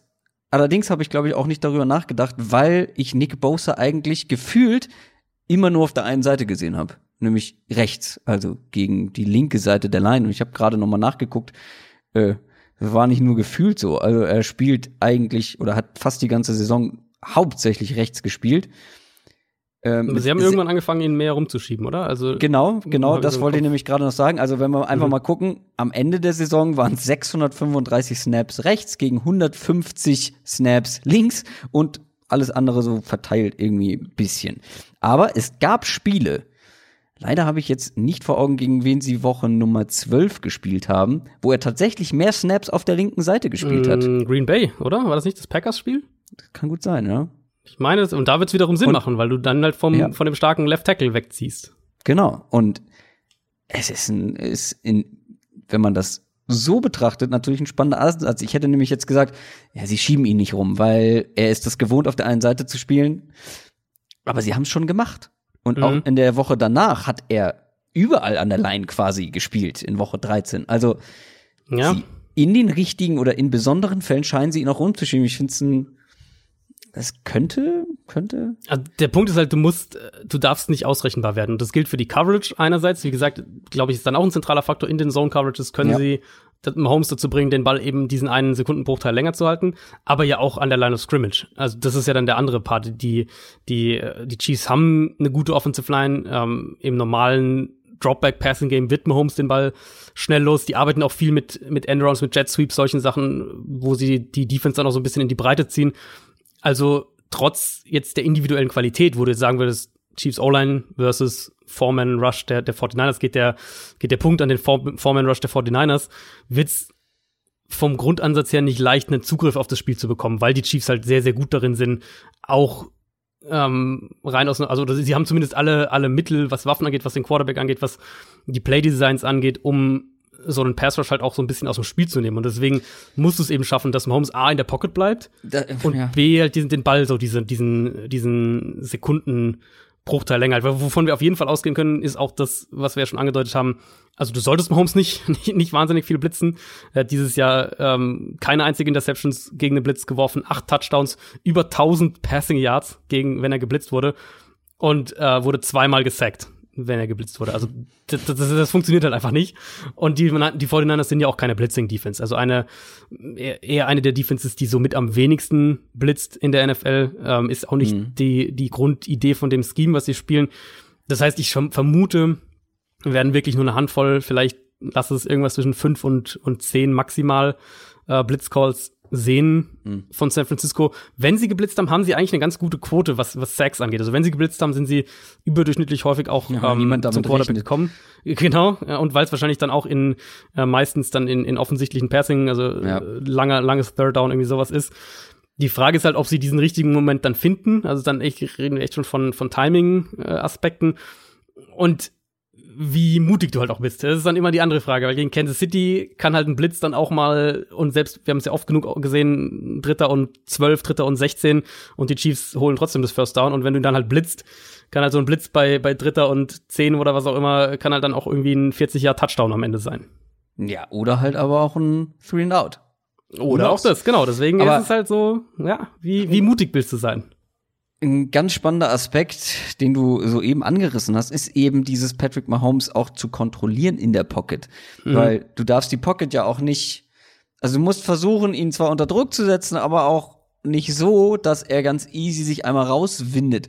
Klar, die haben den Vorteil, dass sie halt eben mehrere sehr gute Passrusher haben, sprich, es ist nicht wie bei vielen Teams, wo du diesen einen, zum Beispiel Edge Rusher hast, der irgendwie ganz schnell meistens zum Quarterback kommt, aber der Quarterback kann sich einmal um die eigene ja, genau. Achse drehen und ist weg, mhm. weil der, die andere Seite vom Pass Rush noch nicht nachgekommen ist, ganz mal vereinfacht gesagt. Ähm, aber das kannst du hier halt nicht machen, weil die 49ers haben eben auch viele Sacks geholt, wo einer der Spieler ihn unter den Quarterback unter Druck gesetzt hat und der andere mhm. dann aufgeräumt hat, weil er eben auch schon in der ja, Nähe war. Ja. Trotzdem musst du es irgendwie versuchen, auch ein gewisses Contain zu bewahren, weil ich meine, das gegen die Titans war sehr, sehr eindrucksvoll von Patrick Mahomes, aber es war ja nicht das erste Mal, dass man gesehen hat, er kann eben auch die Yards zu Fuß machen. Er kann die First Downs mhm. halt auch, auch lange First Downs. Dieser eine lange absurde Touchdown-Run. ähm, ja. Glaube ich, würde den 49ers nicht passieren, weil die knocken den um vorher.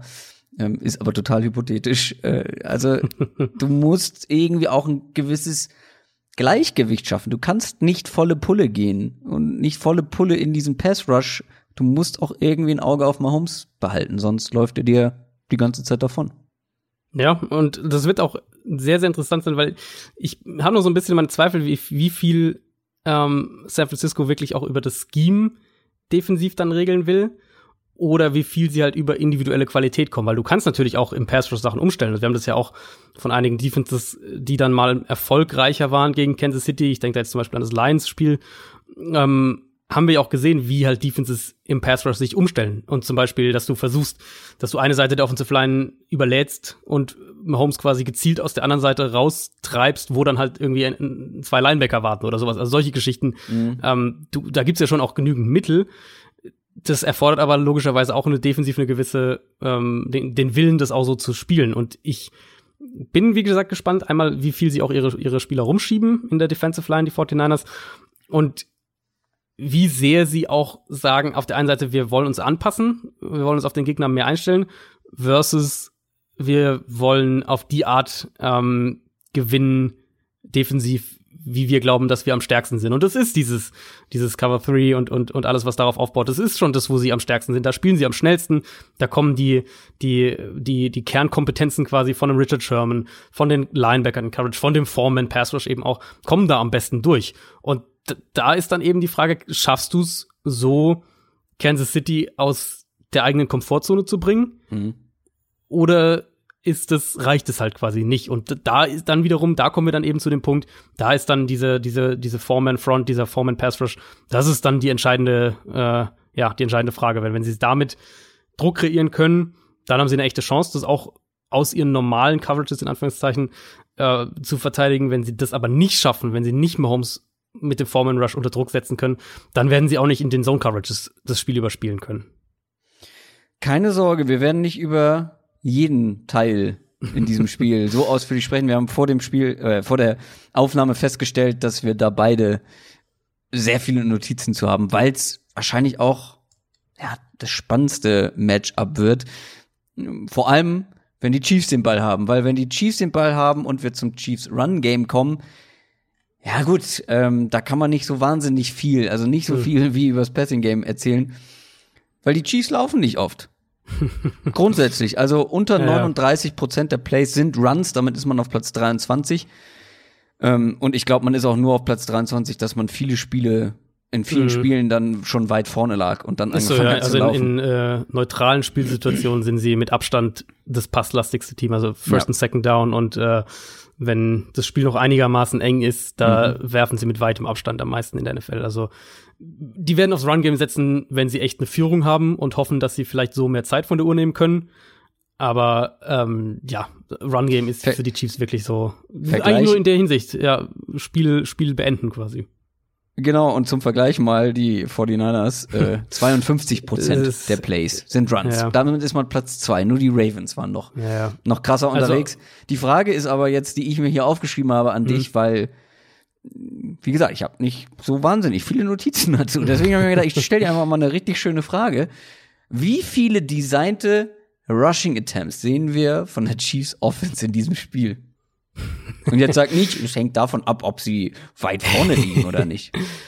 ähm, also ich, okay, ich tippe mal auf 15. Nee, meine Frage wäre gewesen 20 18. mehr oder weniger.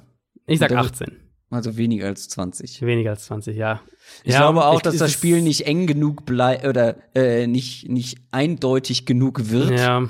Ähm, Und selbst dann sind ja die Chiefs, haben wir auch schon oft genug gesehen, dass sie dann den Ball teilweise trotzdem werfen, weil sie ja auch äh, so besser darin sind, First Downs zu Ja. kreieren, was ja letztlich die Uhr runterlaufen lässt. Also selbst wenn, sagen wir jetzt mal, irgendwie, keine Ahnung, wir sind jetzt Ende drittes Viertel und die Chiefs führen mit 10, dann werden sie trotzdem den Ball auch noch werfen. Während umgekehrt Ende drittes Viertel und die Niners führen mit 10, dann werden die wahrscheinlich fast nur noch laufen. Ja, das kann, das kann sein. Ähm, die Frage ist natürlich, wie gut kannst du überhaupt gegen diese Defense laufen? Hm. Und ich glaube, die 49ers, da ist die Stärke, vor allem gegen den Pass, vor allem natürlich der Pass Rush, aber die 49ers haben ja auch eigentlich die Qualitäten Ja. auf sämtlichen Ebenen, um den Lauf zu verteidigen, ohne eben viel auf den Run zu committen. Also ohne zu sagen, okay, wir müssen jetzt den Lauf stoppen. Gut, das sagt man gegen die Chiefs generell nicht, aber die können halt eben auch im, im normalen Setting, sage ich jetzt mal, ähm, Ja. ganz gut den Lauf verteidigen und dann mit gegen eine Mannschaft. Also ja, sie können halt manchmal gut laufen, weil sich der Gegner eben so auf den Pass konzentriert und dann ja auch oft gegen, gegen leichte Boxen. Mhm. Aber so normal werden die 49ers das schon gut äh, verteidigen können, glaube ich mal, ne? Ja, würde ich auch von ausgehen. Also jetzt auch so aus, aus äh, Konzeptperspektive quasi ist Kansas City's Run Game nix spektakuläres. Ähm, die machen Nix, viel Punkt. mit mit äh, mit Jet Sweeps, solche Geschichten haben wir jetzt auch in Playoffs schon gesehen, um eben auch da die schnellen Receiver ins Run Game einzubinden und die Defense auch in die Breite zu ziehen, so ein bisschen, was wiederum ähm, gegen San Francisco sich auch anbietet, weil du halt so die die Defensive Line so ein klein wenig neutralisieren kannst. Ansonsten ähm, viel Zone Running. Chiefs sind, wie du schon gesagt hast, generell gut darin, gegen eine leichte Box zu laufen, also diese, diese Runs auch zu forcieren gegen eine leichte Box. Ähm, wenn sie laufen, ist es auch viel aus 11 Personnel, also mit den drei Wide Receivers auf dem Feld, auch eben oft aus, aus äh, diversen Spread-Formationen, wo dann die Defense auch wieder in die Breite gezogen werden soll.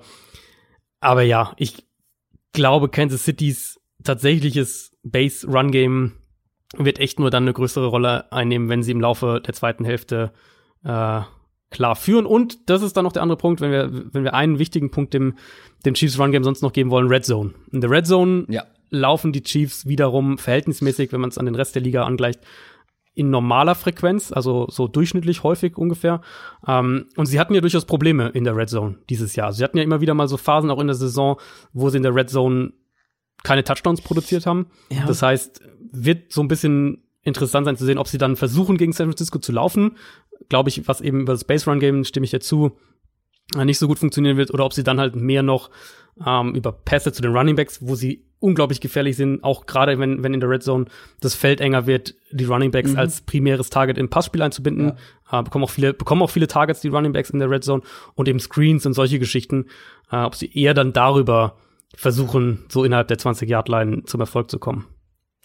Wird ganz interessant in der Red Zone, weil da wird eben auch das Feld enger oder Mhm. halt ist halt nicht mehr ganz so lang, es ist halt kürzer und dann kannst Genau. du halt auch dein Hauptattribut Speed nicht mehr so Mhm. intensiv konsequent ausspielen, wie das jetzt bei einem längeren Feld der Fall ist. Wollen wir zu den 49ers kommen und was passiert? Wenn die den Ball haben, hier machen wir es anders, weil hier fangen wir mit dem Laufspiel an, weil natürlich das Laufspiel der 49ers gerade in den letzten Wochen das Hauptthema war in vielen Diskussionen. Wenn die 49ers laufen, dann, oder wenn sie laufen dürfen, dann laufen sie auch, wie zum Beispiel gegen die Packers. Das haben sie ja wirklich so ultra konsequent durchgezogen. Ja. Fast 300 Rushing Yards, Yards waren es am Ende und damit kontrollieren sie halt dann auch einen Gegner, wenn sie es dürfen. Es ist halt immer eine Frage, äh, wie sehr dürfen sie es und die Packers haben gesagt, komm, lauft mal, so viel ihr wollt. Damit arbeiten sie sich halt sehr, sehr gut übers Feld. Die Frage ist hier, bringt das was gegen die Chiefs? Der Knackpunkt, sie werden zu einem gewissen Grad laufen können. Mhm. Vielleicht nicht so wie gegen Green Bay, aber sie werden gut laufen, weil die Chiefs Run Defense, die kann in der Theorie den Run stoppen, wie man gegen die Titans, finde ich, vor allem in Halbzeit 2 sehr eindrucksvoll gesehen hat. Ja. Ja. Dafür müssen sie aber sehr committen. Dafür müssen sie wirklich sagen, okay, unser Hauptziel ist es, den Run zu stoppen. Und ich finde, also da hatte ich sehr den Eindruck, dass die bei den Titans wirklich das als ganz klares Hauptziel auserkoren haben. Und die Titans haben es dann wiederum nicht geschafft, sie im Passspiel zu schlagen. Aber sie mussten auch ganz schön committen. Und das konnten die Titans, wie gesagt, in der ersten Halbzeit ausnutzen. Äh, mit dem Play-Action-Passspiel vor allem. Mhm. Jetzt kommt aber ein ganz anderes Run-Game. Das hat nichts mit dem Run-Game der Titans zu tun. Hm. Und diese Run-Verteidigung sah halt, also da darf man, glaube ich, nicht zu viel hineininterpretieren, dass es gegen die Titans gut aussah und vielleicht auch in ein, zwei anderen Spielen auch. Weil in vielen anderen Spielen sah sie nicht gut aus, die Run-Verteidigung. Also gerade bei diesen vier Saisonniederlagen gab es drei Spiele, wo man sehr viele Rushing Yards zugelassen hat, wo man ähm, fast fünf Yards pro Versuch oder man hat generell fünf Yards pro Versuch auf dem Boden zugelassen. Das ist einer der schlechtesten Werte der Liga. Und dann, wenn man jetzt dann auch noch in die Bewertung von zum Beispiel den Football Outsiders oder auch Pro Football Focus guckt, da ist die Run-Verteidigung auf Platz 29, also auch ganz am Ende. Die 49ers werden zwar mehr passen müssen als gegen die Packers, auf jeden Mhm. Fall. Und das Ding ist halt, ich glaube schon, dass sie den Chiefs das mit ihrem Run-Game auch wieder sehr schwer machen sollten, weil vor allem darauf, kommen wir später noch mal zu, das Play-Action-Spiel ja auch in, zu einem gewissen Grad aufbaut. Ähm, das könnte, ich habe glaube ich diesen diese Floskel äh, vorhin schon gesagt, das könnte ein langer Abend werden, aber diesmal für die Chiefs Defense, glaube ich, vor allem in der Run-Verteidigung. Ja, das ist sicher so der eine Knackpunkt, weil, wie du gesagt hast, wenn sie den Ball laufen dürfen, dann laufen sie ihn auch. Und das war jetzt eben extrem in den Play äh, beiden Playoff-Spielen. Ich glaube, sie hatten fast, äh, fast 90 Runs zusammengerechnet, wenn man äh, die beiden Spiele zusammennimmt. Ähm, waren ja auch, wenn man jetzt mal nach Total Stats geht, in der Regular Season, waren sie nach den Ravens das äh, Team, das am zweitmeisten gelaufen ist. Also klar, 49ers laufen den Ball gerne, aber, und ich glaube, da ist es wichtig zu differenzieren, es ist nicht so, als würde Shanahan um jeden Preis sein Run-Game durchdrücken wollen, wie wir es ja teilweise von anderen Teams sehen. Da auch wieder neutrale Spielsituation. Da war San Francisco in der Regular Season nur so ein bisschen unter dem, beziehungsweise über dem Ligaschnitt, was Runs angeht. Also waren so im, im oberen Drittel, aber jetzt auf keinen Fall dieses, dieser Ex, dieses Extrem, was wir jetzt in den Playoffs gesehen haben und auch nicht in der Nähe davon. Ähm, das war so für mich der erste Takeaway. Klar, wollen den Ball laufen und, und Mhm. das ist die, die, oder eine, eine primäre Identität der Offense. Aber wenn es nicht funktioniert oder wenn der Spielverlauf was anderes vorgibt, dann werden sie auch vom Run-Game weggehen. Und, und das ist dann eben die Frage, wie viel, in Anführungszeichen, dürfen sie laufen? Wie viel lassen die Chiefs zu? Und das betrifft nicht nur, ähm, nicht nur die Frage, wie viel lässt die Chiefs Defense zu, sondern ja eben auch, was macht die Chiefs Offense? Weil wenn die Chiefs Offense halt, keine Ahnung, in der ersten Halbzeit rauskommt und, und äh, vier Touchdowns in den ersten beiden Vierteln macht, dann werden sie halt früher oder später auch von dem Run-Game vermutlich weggehen müssen oder werden, werden es so, äh, werden so interpretieren, dass sie weggehen müssen. Wie funktioniert das Run-Game? Ist, finde ich, dann Ja. irgendeine spannende Frage. Ich wollte, ich Ähm, wollte nämlich ja? gerade noch da einhaken. Mhm. Ähm, es ist ja nicht nur, dass sie dann, dass es schwer mit anderen Run-Games zu vergleichen ist, weil sie eben auch sehr, sehr clever laufen, sehr kreativ laufen. Und es ist ja auch gar nicht mehr nur noch dieses konsequente Outside-Zone Nee. Running ja. Game aus dem Shanahan Coaching Tree. Es ist ja viel, viel mehr. Ja. Ähm, da gibt's viele schöne Analysen, vor allem gerade noch vor der Aufnahme eins gesehen bei YouTube, wo dieses Run Game einfach noch mal seziert wird und das ist schon wirklich taktisch teilweise so, so clever, wie man ganz bewusst die also da passiert ja auch ganz viel mit Motions pre-Snap, haben wir auch schon häufiger drüber gesprochen und das hilft halt dann auch eben im Run-Game. Sie benutzen das ja eben nicht nur im Passspiel. Und wie sie gezielt einfach einzelne Faktoren in der Defense, einzelne Positionen eliminieren und ganz ehrlich, viele reden jetzt über äh, Raheem Mostert nach seiner Gala gegen die Packers. Fair, es war ein richtig gutes Spiel, aber was der, wodurch der gelaufen ist, was das für Scheunentore waren, ich will nicht sagen, dass ich da hätte durchlaufen können, aber vielleicht, zumindest ein Stückchen. Also die waren schon sehr groß, will ich damit sagen. Das war einfach auch perfekt geschemt, dieses Ja. Run-Game. Und das macht's auch eben noch mal so unangenehm. Ja, überhaupt keine Frage. Ähm, Outside Zone ist schon noch der Kern, Ja, ja, um diese Offense äh, zu verstehen, weil eben auf dem Outside Zone Scheme, auf dem Blocking Scheme baut halt viel auch im Play-Action-Passspiel auf, weil man eben, das ist im Prinzip das gleiche Thema wie, wie bei den Rams letztes Jahr, Outside Zone heißt er eben, ich habe das auch ausführlich analysiert, also wenn ihr das mehr mit Bildern noch sehen wollt, auf Spox findet ihr die 49ers Offense gerade. Ähm, Outside Zone heißt ja eben einfach, dass die Offensive Line einen Schritt quasi Playside macht, also in die Richtung, wo der Run gehen soll, und dann fängt quasi das Blocken an sozusagen. Also dann hast du entweder einen direkten Gegenspieler dir gegenüber, den du blockst, oder arbeitest irgendwie in Double Team und dann aufs Linebacker Level solche Geschichten. Und das kannst du eben sehr sehr gut mit den Play Action Rollouts kombinieren. Deswegen ähm, arbeiten diese zwei Sachen zusammen. Bei den Niners häufig aus äh, 21 Personnel also mit dem mit dem Fullback. Ähm, wird auch gleich ein interessantes Matchup sein weil Kansas City hatte dieses Jahr einige Male, auch wenn wir da von einer kleinen Sample Size sprechen. Aber sie hatten einige Male Probleme gegen Runs aus 21 Personnel. Das heißt, äh, das musst du gegen San Francisco verteidigen können, sonst killen sie sich äh, dich halt damit. Und dann, äh, wenn wir zuerst mal auf Outside Zone schauen, ähm, wie gesagt, Outside Zone, jeder Blocker macht einen Schritt erstmal zur Seite, geht dann in seinen Block wenn er einen Gegenspieler direkt gegenüber von sich hat, dann blockt er den. Wenn er, wenn er keinen direkt gegenüber sich hat, dann hilft er erstmal Playside, also in die Richtung, wo der Run gehen soll, oder arbeitet dann eben aufs Linebacker-Level. Im Kern geht es darum, für die Blocker seinen Körper zwischen die, ähm, die Verteidiger und die, die Sideline zu bringen, während der Running Back halt so zwei bis drei Reads hat, die er schnell auch erkennen muss, also erkennen muss, wo sich eine Lücke auftut, und die dann auch aggressiv attackieren soll. Also eben kein kein langes Rumtänzeln à la Le'Veon Bell mäßig ähm, oder, oder auch was Barclay teilweise macht, sondern wirklich schnelle Reads sind gefordert und dann Explosivität. Deswegen ähm, hat Shanahan ja auch immer wieder diese, diese Running Backs, ob es ein Devonta Freeman ist oder ein Tevin Coleman. Jetzt natürlich Mostert, der halt auch perfekt in dieses Anforderungsprofil reinpasst. Ja. Äh, mit, mit seiner Explosivität, auch mit seinen Reads, auch was, was er auch sehr, sehr gut beherrscht.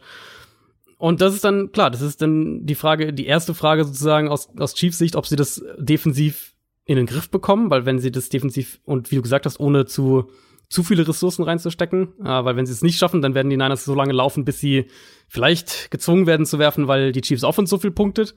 Ähm, die gute Nachricht für Kansas City, wenn wir jetzt auch gerade von diesem Outside Zone Run Game sprechen, ähm, sie haben gute Second Level Run Verteidiger, die Cornerbacks, Tyron Matthew, das ist schon mal eine ganz gute Grundlage, ähm, weil ich glaube auch, das ist auch wichtig zu sagen, du kannst halt dieses Run-Game, dieses, gerade dieses Outside-Zone-Run-Game, ähm, kannst du halt auch nur im Verbund stoppen. Und, und mhm. was ich damit konkret meine, ist, du musst über die Mitte Druck kreieren. Da wäre Chris Jones so der erste Name, der in den Sinn ja. kommt, um, um eben zu verhindern, dass der Running Back Cutback-Option hat, also dass er in die Mitte zurückcutten kann oder das dass er vielleicht auch schon mal irgendwie aus seinem, aus seinem Laufweg irgendwie so ein bisschen gebracht wird.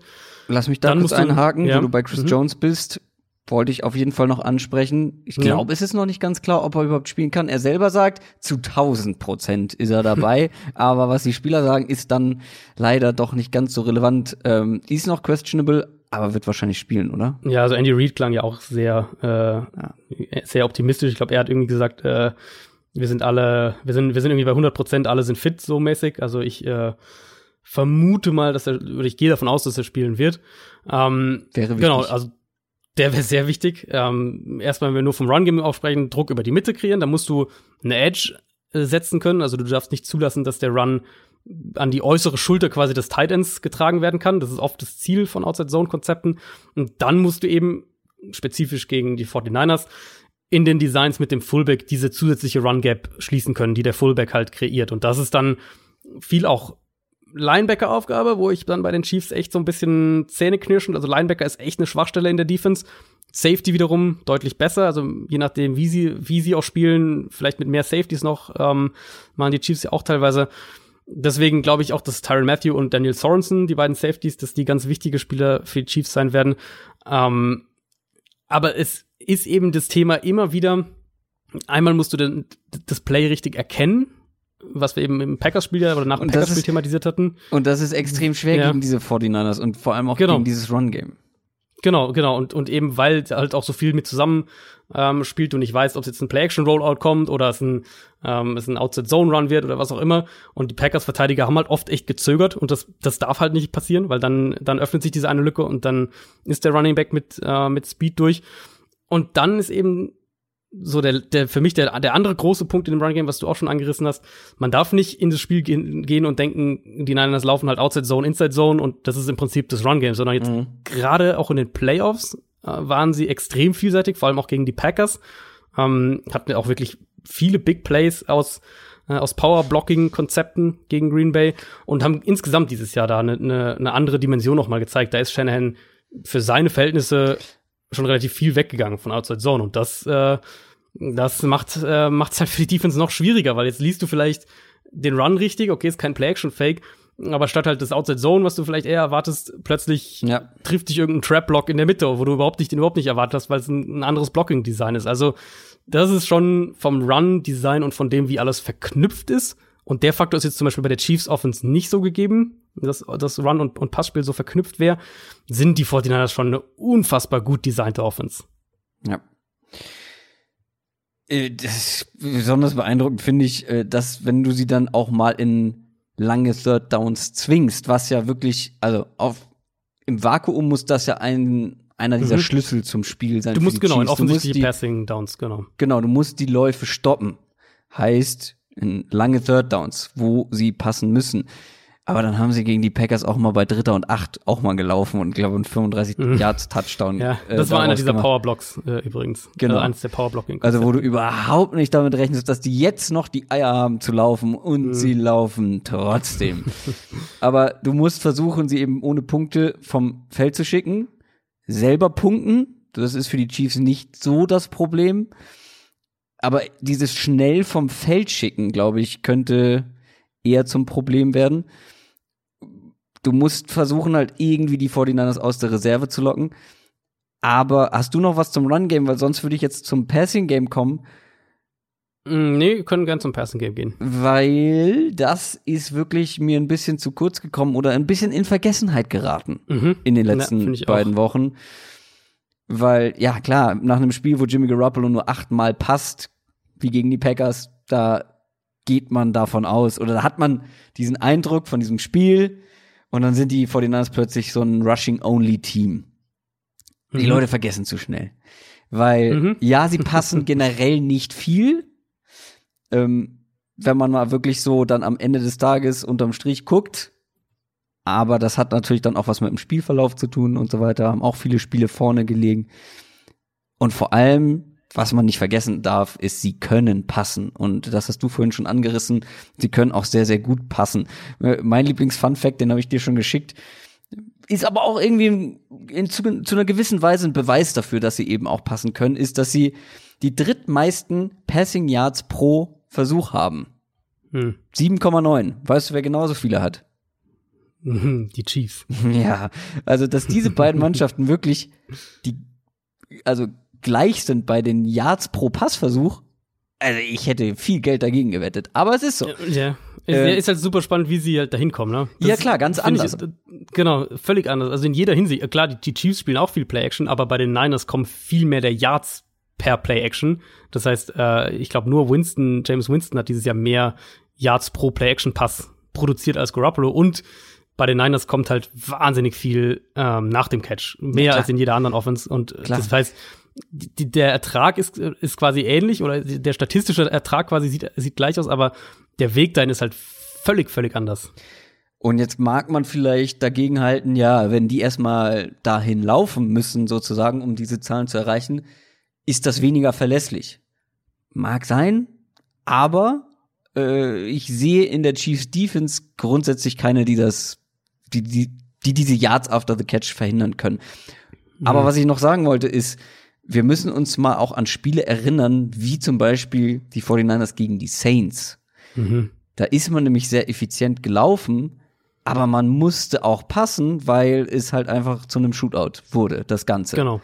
Und da und haben so, sie vom gepasst. Typ her könnte das halt gar nicht so unähnlich laufen. Also ich glaube nicht, ja. dass es ganz so punktreich wird, aber vom, vom Typ her könnte das echt so ein Spiel sein, wo sie halt laufen können, mhm. Aber eben irgendwann mehr werfen müssen, weil die Chiefs halt viel punkten. Ja, oder das Spiel gegen die Seahawks. Da konnte man auch laufen, mhm. aber wer musste ein richtig gutes Spiel haben, damit man das am Ende gewinnt? Jimmy Garoppolo.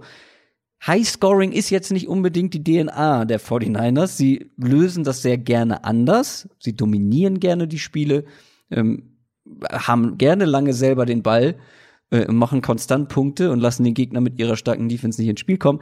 Aber sie sind in meinen Augen eben auch in der Lage dazu, Spiele anders zu gewinnen. Sind sie, auf jeden Fall. Und ähm, also vielleicht, ich glaube, der, der Übergang ist ganz gut gerade zu, zu Garoppolo. Äh, mhm. Deswegen würde ich mit dem aber mal kurz anfangen. Ähm, kam jetzt ja auch viel die letzten ein, zwei Wochen, was ja immer so der Fall ist, Super Bowl, die Super Bowl zwei Wochen sind immer voll dann irgendwann äh, voller Berichte und, und äh, jeder hat nochmal zu allem einen Take, weil es halt so viel Zeit für ein, ein einziges Spiel ist, wo ja auch Garoppolo echt viel kritisiert wurde. Hatte ich den Eindruck so ein bisschen. Und das hängt sicher dann auch damit zusammen, dass jetzt die Playoffs halt, äh, war er in Anführungszeichen fast überflüssig ähm, und gegen die Vikings hat er ja auch nicht gut gespielt.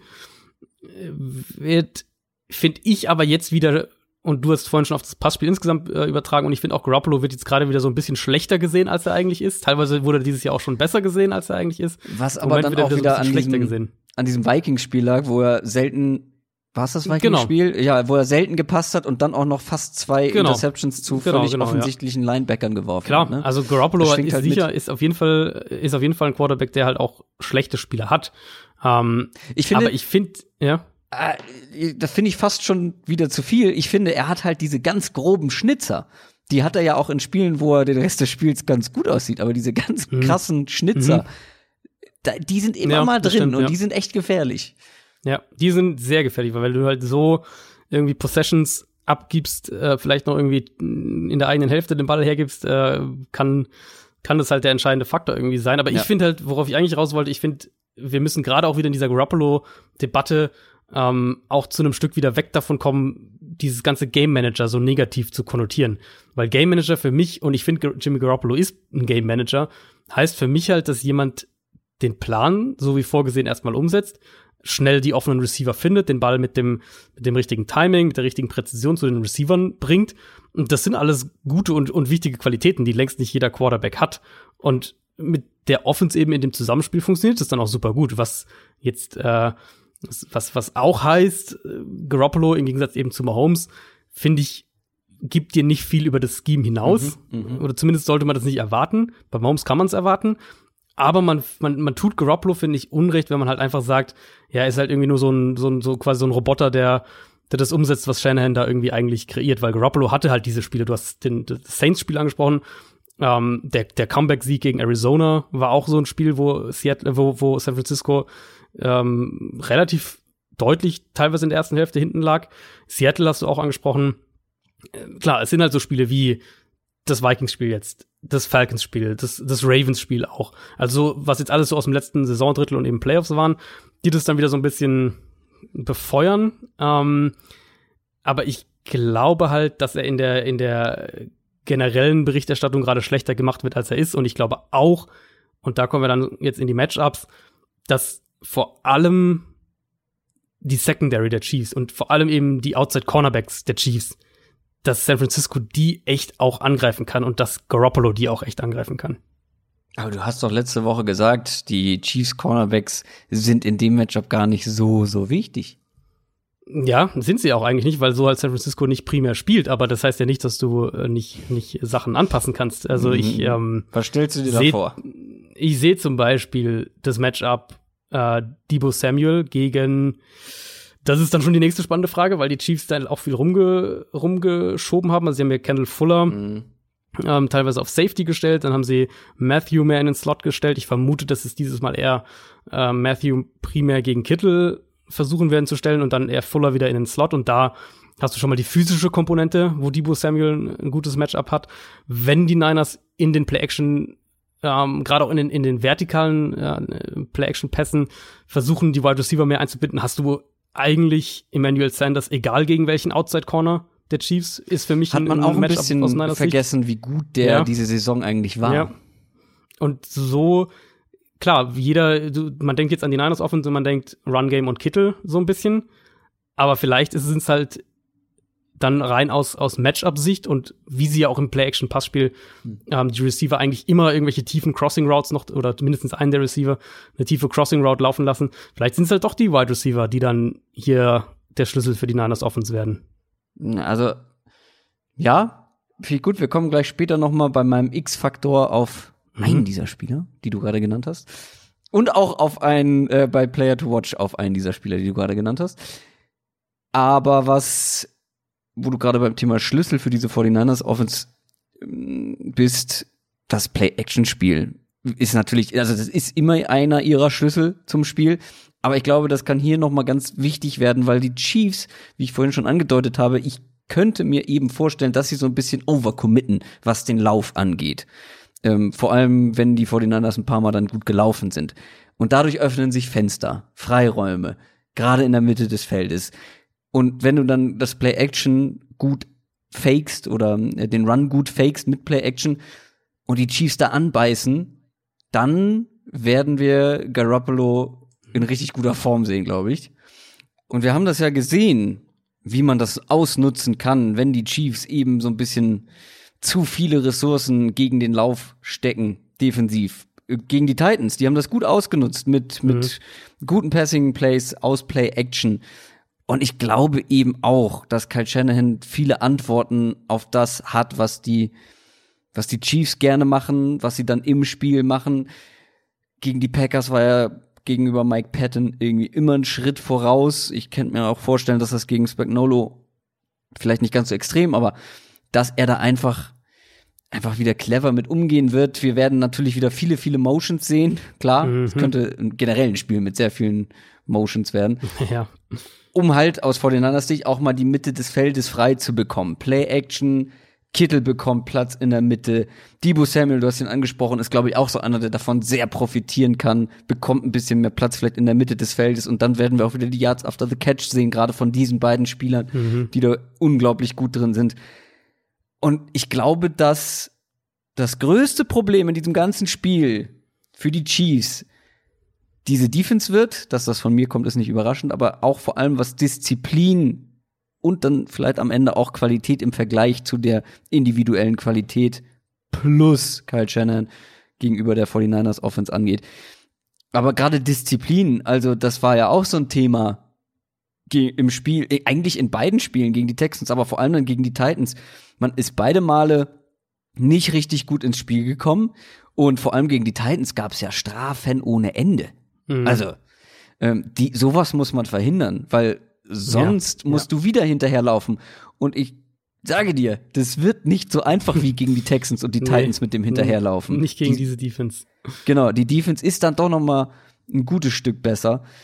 Aber ja, Jimmy Garoppolo muss im Passing Game dann auch abliefern. Sie werden das nicht mit dem Lauf alleine lösen. Mhm. Das wird, glaube ich, dafür ist die die Chiefs Offense dann zu gut.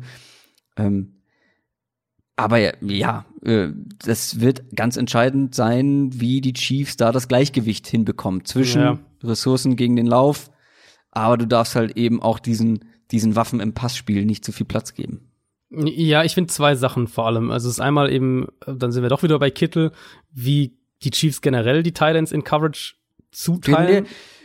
Lass uns vielleicht gleich noch über, über okay, das okay, Matchup okay, sprechen. Okay. ähm, dann halte ich mich da kurz zurück. Der andere Punkt ist, ähm, weil du, weil du es auch schon angesprochen hattest, äh, wie die, die Titans eben teilweise Erfolg hatten im Play-Action-Passspiel. Also, dass die Niners mhm. viel Play-Action nutzen werden, ist jetzt kein Geheimnis. Spielt natürlich mit dem, mit dem Blocking zusammen, haben wir ja gesagt, im, ähm, im Run-Game. Es limitiert für mich halt aber auch einfach gewisse Dinge, die du in Coverage machen kannst. Und das haben wir zum Teil halt gegen Tennessee auch gesehen. Und das ist danach gerade gegen Kittel, aber ist auch gegen die Receiver. Ähm, nämlich, dass wir, glaube ich, viel, viel Single High Safety Looks auch von den Chiefs bekommen werden, gerade bei Early Down, weil du halt zu einem gewissen Grad mehr Ressourcen ähm, gegen das Run Game wahrscheinlich äh, investieren wirst, um eben mhm dieses, diese, diese explosiven Runs bei Early Down, um die zu limitieren. Und da ist, äh, da war das Titans-Spiel ein super Beispiel, eben gerade wenn sie, wenn sie ähm, diese Single-High-Looks hatten, haben sich Räume ergeben zwischen den Linebackern und den Safeties und da war dann eben ein AJ Brown oft mit diesen 10, 12 Jahr tiefen Crossern, war er dann halt häufiger mal offen. Das wird San Francisco mit Sicherheit auch versuchen zu attackieren. Ich gehe auch fest davon aus, dass San Francisco früh im Spiel ein, zwei tiefe Play-Action-Shots irgendwie ein, einplanen wird. Wahrscheinlich auch direkt bei den gescripteten Plays, um eben entweder direkt ein Big Play aufzulegen, klar, aber eben dann vielleicht auch, um die Chiefs so ein bisschen immer so ein bisschen aus der Balance zu halten, dass sie aus der Box rausgehen, dann wieder laufen sie mehr und, und wieder, dann ziehen sie wieder mehr in die Box rein. Immer so ein bisschen, um da die Chiefs so ein bisschen äh, im, im Ungleichgewicht zu halten. Und gerade eben diese, diese In-Breaking Routes waren gegen Tennessee aus Play Action, äh, waren das ein, waren ein Thema früh im Spiel. Und dann, da sind wir dann wiederum bei den Receivern. Ich glaube halt, dass das mit Sanders und, und Debo Samuel wird das für mich ein potenziell wirklich zentraler Ansatz auch für, ähm, für die 49ers sein, wenn wir eben davon sprechen, gut, sie werden halt nicht nur wie jetzt gegen die Packers laufen können. Ja. Du guckst da sehr auf die, die Wide Receiver mit diesen In-Breaking Routes. Mhm. Wir kommen gleich noch zu einem anderen sehr wichtigen Spieler. Aber ich finde es ganz spannend. Wir haben uns äh, vorab schon ein bisschen darüber unterhalten, was für ein Bauchgefühl wir haben, damit wir vielleicht nicht auf das gleiche Team setzen, weil ich halt auch so unentschlossen war. Ich glaube, ich hätte, ich könnte halt für beide Teams argumentieren und ich könnte die Argumentation auch, ja. so aufbauen, dass ich am Ende sage oder mein Gegenüber sagt, ja, das kann so passieren. Das klingt nicht unrealistisch. Hm. Hast du noch was zu den Matchups, vor allem jetzt gerade, wo wir bei den 49ers Passing waren im Passing Game. Hast du da noch was Gut, zu, die O-Line würde ich zumindest mal kurz Stimmt, noch, die äh, O-Line, da haben wir noch gar nicht drüber gesprochen. Ist auch Weil, nicht so schlecht. Genau, also ist nicht so schlecht. Ähm, große Frage wird natürlich hier sein, was wir auch kurz angerissen hatten vorhin, ob die Chiefs halt schaffen, Garoppolo und die Niners in offensichtliche Passing-Situationen zu bringen und, und Garoppolo möglichst häufig wirklich im Standard normalen Dropback-Passing-Game ähm, spielen muss. Auch wenn ich, wie gesagt, finde, dass Garoppolo da gerade so ein bisschen schlechter betrachtet, schlechter gemacht wird, als er ist. Für mich ist die Offense schon dann am anfälligsten, wenn sie halt in offensichtliche Passing-Situationen kommen. Und die Niners haben zwei gute Tackles mit Staley und mit äh, Mike McGlinchey, sind aber in der Interior Line auf jeden Fall auch anfällig. Also ich würde sagen, insgesamt sowieso ist die O-Line ähm, definitiv besser im Run-Blocking als in Pass-Protection. Und in der Interior Line jetzt ja vor allem mit dem Backup-Center Ben Garland, der jetzt schon seit einigen Wochen spielt, aber auch beispielsweise Mike Person auf Right Guard, so diese Spieler kannst du schon auch attackieren. Und da ist dann die erste Frage, kann Kansas City Druck auf Garoppolo aufbauen, ohne zu blitzen? Und ich glaube, im Dropback-Passing-Game können sie das, weil sie haben ja Chris Jones, ähm, Frank Clark, Terrell Suggs jetzt mittlerweile auch. Mhm. Sie haben ja schon die Spieler dafür. Das heißt, ich denke, wenn die Chiefs es wirklich schaffen, dass, dass äh, San Francisco in, in offensichtliche Passing-Situationen kommt, dann können sie auch Garoppolo unter Druck setzen, ohne zu blitzen. Und die zweite Frage ist dann, was passiert eben, wenn sie blitzen? Das ist dann, das ist dann so die, so, das wird ein kleiner Teil nur des Spiels sein, ähm, weil die Chiefs zwar mehr blitzen als San Francisco, aber jetzt auch keine extreme Blitzing-Defense sind. Aber wenn sie blitzen, dann haben sie häufiger, und da hat äh, die Athletic hat da eine, eine, eine Zahlenstudie quasi dazu gemacht, spielen sie überdurchschnittlich häufig Big Blitzes, also äh, bringen sechs oder mehr ähm, Pass Rusher. Haben sie mit am häufigsten gemacht in, der, in dieser Saison. Und wenn Garoppolo mal solche Blitze gegen sich hatte, kleine Sample Size, muss man dazu sagen, aber dann hat er auch ziemlich viele Probleme bekommen und hat auch im Vergleich relativ viele Sacks kassiert. Also das ist dann für mich so, wenn wir jetzt sagen, auf der anderen Seite vielleicht der größte Knackpunkt kann San Francisco aus dem Foreman Rush Druck auf dem Holmes aufbauen. Auf der Seite für mich echt schon so gar nicht mal so sehr aus Matchup, aber bekommen die Chiefs die 49ers in die offensichtlichen Passing Downs und mhm. schaffen sie es, dass Garoppolo ohne Play Action ähm, ins Passspiel gehen muss, weil ich glaube, dann, dann haben sie einen, einen, schon einen großen Schritt dahin gemacht, die Niners Offense echt auch zu limitieren. Ist halt nur die Frage, wie lang muss so ein Third Down sein, damit du das Play Action streichen ja. musst, dass dir wirklich ja. jeder glaubt, okay, die laufen jetzt hier nicht. Jetzt aber weiter? Jetzt sehr gerne weiter. Dann kommen wir zu den kleineren Rubriken. Zum Beispiel zu dieser hier. Der X-Faktor. Ich glaube, ich mache da meinen als erstes Mal, weil ich habe ihn gerade so hingehalten quasi. Sehr ja, gerne, ja. Gestoppt. Und zwar ist mein X-Faktor für dieses Spiel, man muss dazu sagen, wir haben jeder ein und nicht jeder einen für jedes Team oder so. Jeder mhm. einen X-Faktor und du hast ihn so ein bisschen ausgeklammert, ähm, weil du glaubst, dass die 49ers Wide Receiver eine größere Rolle haben werden. Ich glaube, dass George Kittle ein ganz entscheidender X-Faktor werden kann in diesem Spiel. Gerade nicht nur George Kittle alleine, sondern eben George Kittle gegen die Chiefs Linebacker und oder Safeties. Wenn sie gewinnen wollen, müssen sie mehr passen als in den vergangenen Spielen. Und ich glaube auch nicht zu wenig. Und wenn die Chiefs gewinnen wollen, dann müssen sie es schaffen, George Kittle irgendwie aus dem Spiel zu nehmen. Weil wenn sie es nicht schaffen, wird es, glaube ich, schwer, gegen die 49ers in diesem Spiel zu gewinnen. Ich glaube schon, dass er nach wie vor der Go-To-Guy im pa Passing-Game sein wird. Und ich glaube, dass sie sehr halt versuchen, ihn eben in diese Matchups mit den mit Linebackern vor allem zu bekommen. Du hast es angesprochen, ist eine Schwachstelle in dieser Defense. Mhm. Dass du mit Motions es schaffst, die Mitte des Feldes frei zu bekommen, dann über Play Action ähm, halt Kittel zu finden mit diesen In- und Outbreaking Routes.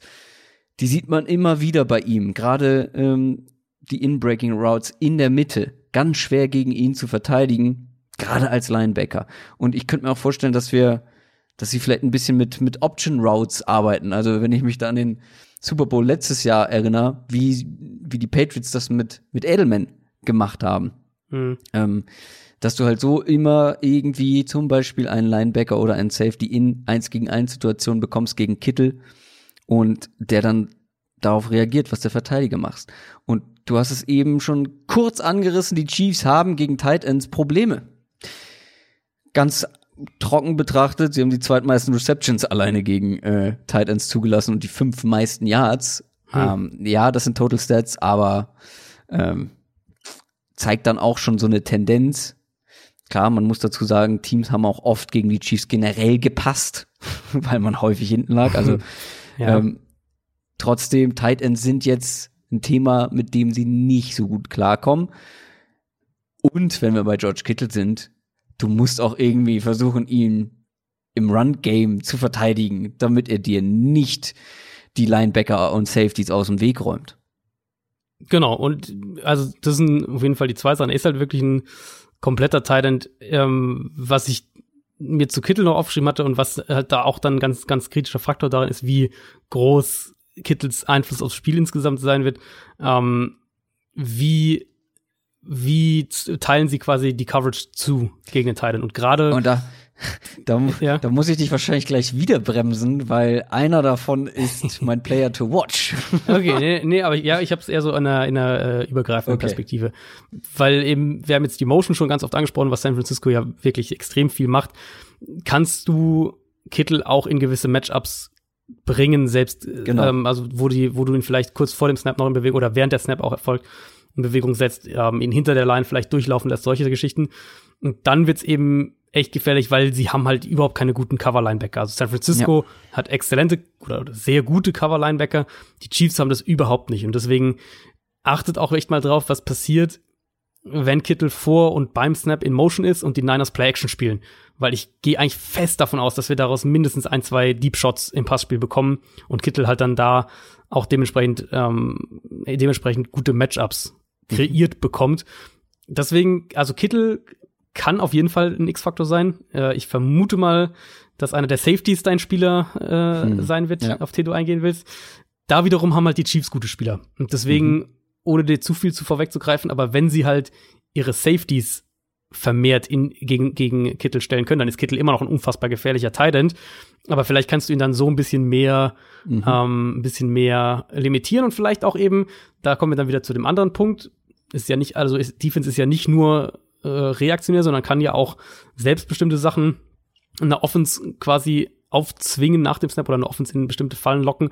Und da reden wir zum Beispiel gerade bei den Chiefs davon, dass sie halt sehr, sehr gut darin sind, ähm, einen Quarterback von seinem ersten Read wegzubekommen, weil sie halt viel, im Gegensatz zu den 49ers, viel mit, mit Disguise Coverages agieren, viel mit, mit, ja. Äh, liegt Greife ich jetzt doch voraus? Nee, aber liegt vielleicht auch am Namen vom Coach, ähm, dass das da sehr gut funktioniert mit dem zweiten Read. Wow. Ich glaube, den habe ich schon mal gebracht. Na, ich werde so eintönig ich mittlerweile wiederholen sich schon die schlechten. Schweigeminute für das Wortspiel. Ich habe echt kurz überlegt, was du überhaupt meinst. Ja, also ähm, mittlerweile müsste, da, müsste das doch schon. müsste eigentlich schon in Fleisch und Blut übergegangen sein. Ich habe echt noch kurz überlegt, unterbreche ich ihn jetzt wirklich dafür? Das ist so Aber weit hergeholt. Ich respektiere Aber es ist Super Bowl. Ist nur einmal Commitment. im Jahr. Ja. ja. ähm, nein, also die Chiefs sind wirklich sehr gut darin, Quarterbacks von ihren ersten Reads wegzubringen, ja, weil sie eben, weil sie eben viel nach dem Snap noch umstellen. Was wir ganz am Anfang bei der Niners Coverage gesagt haben, was sie halt nicht so viel machen.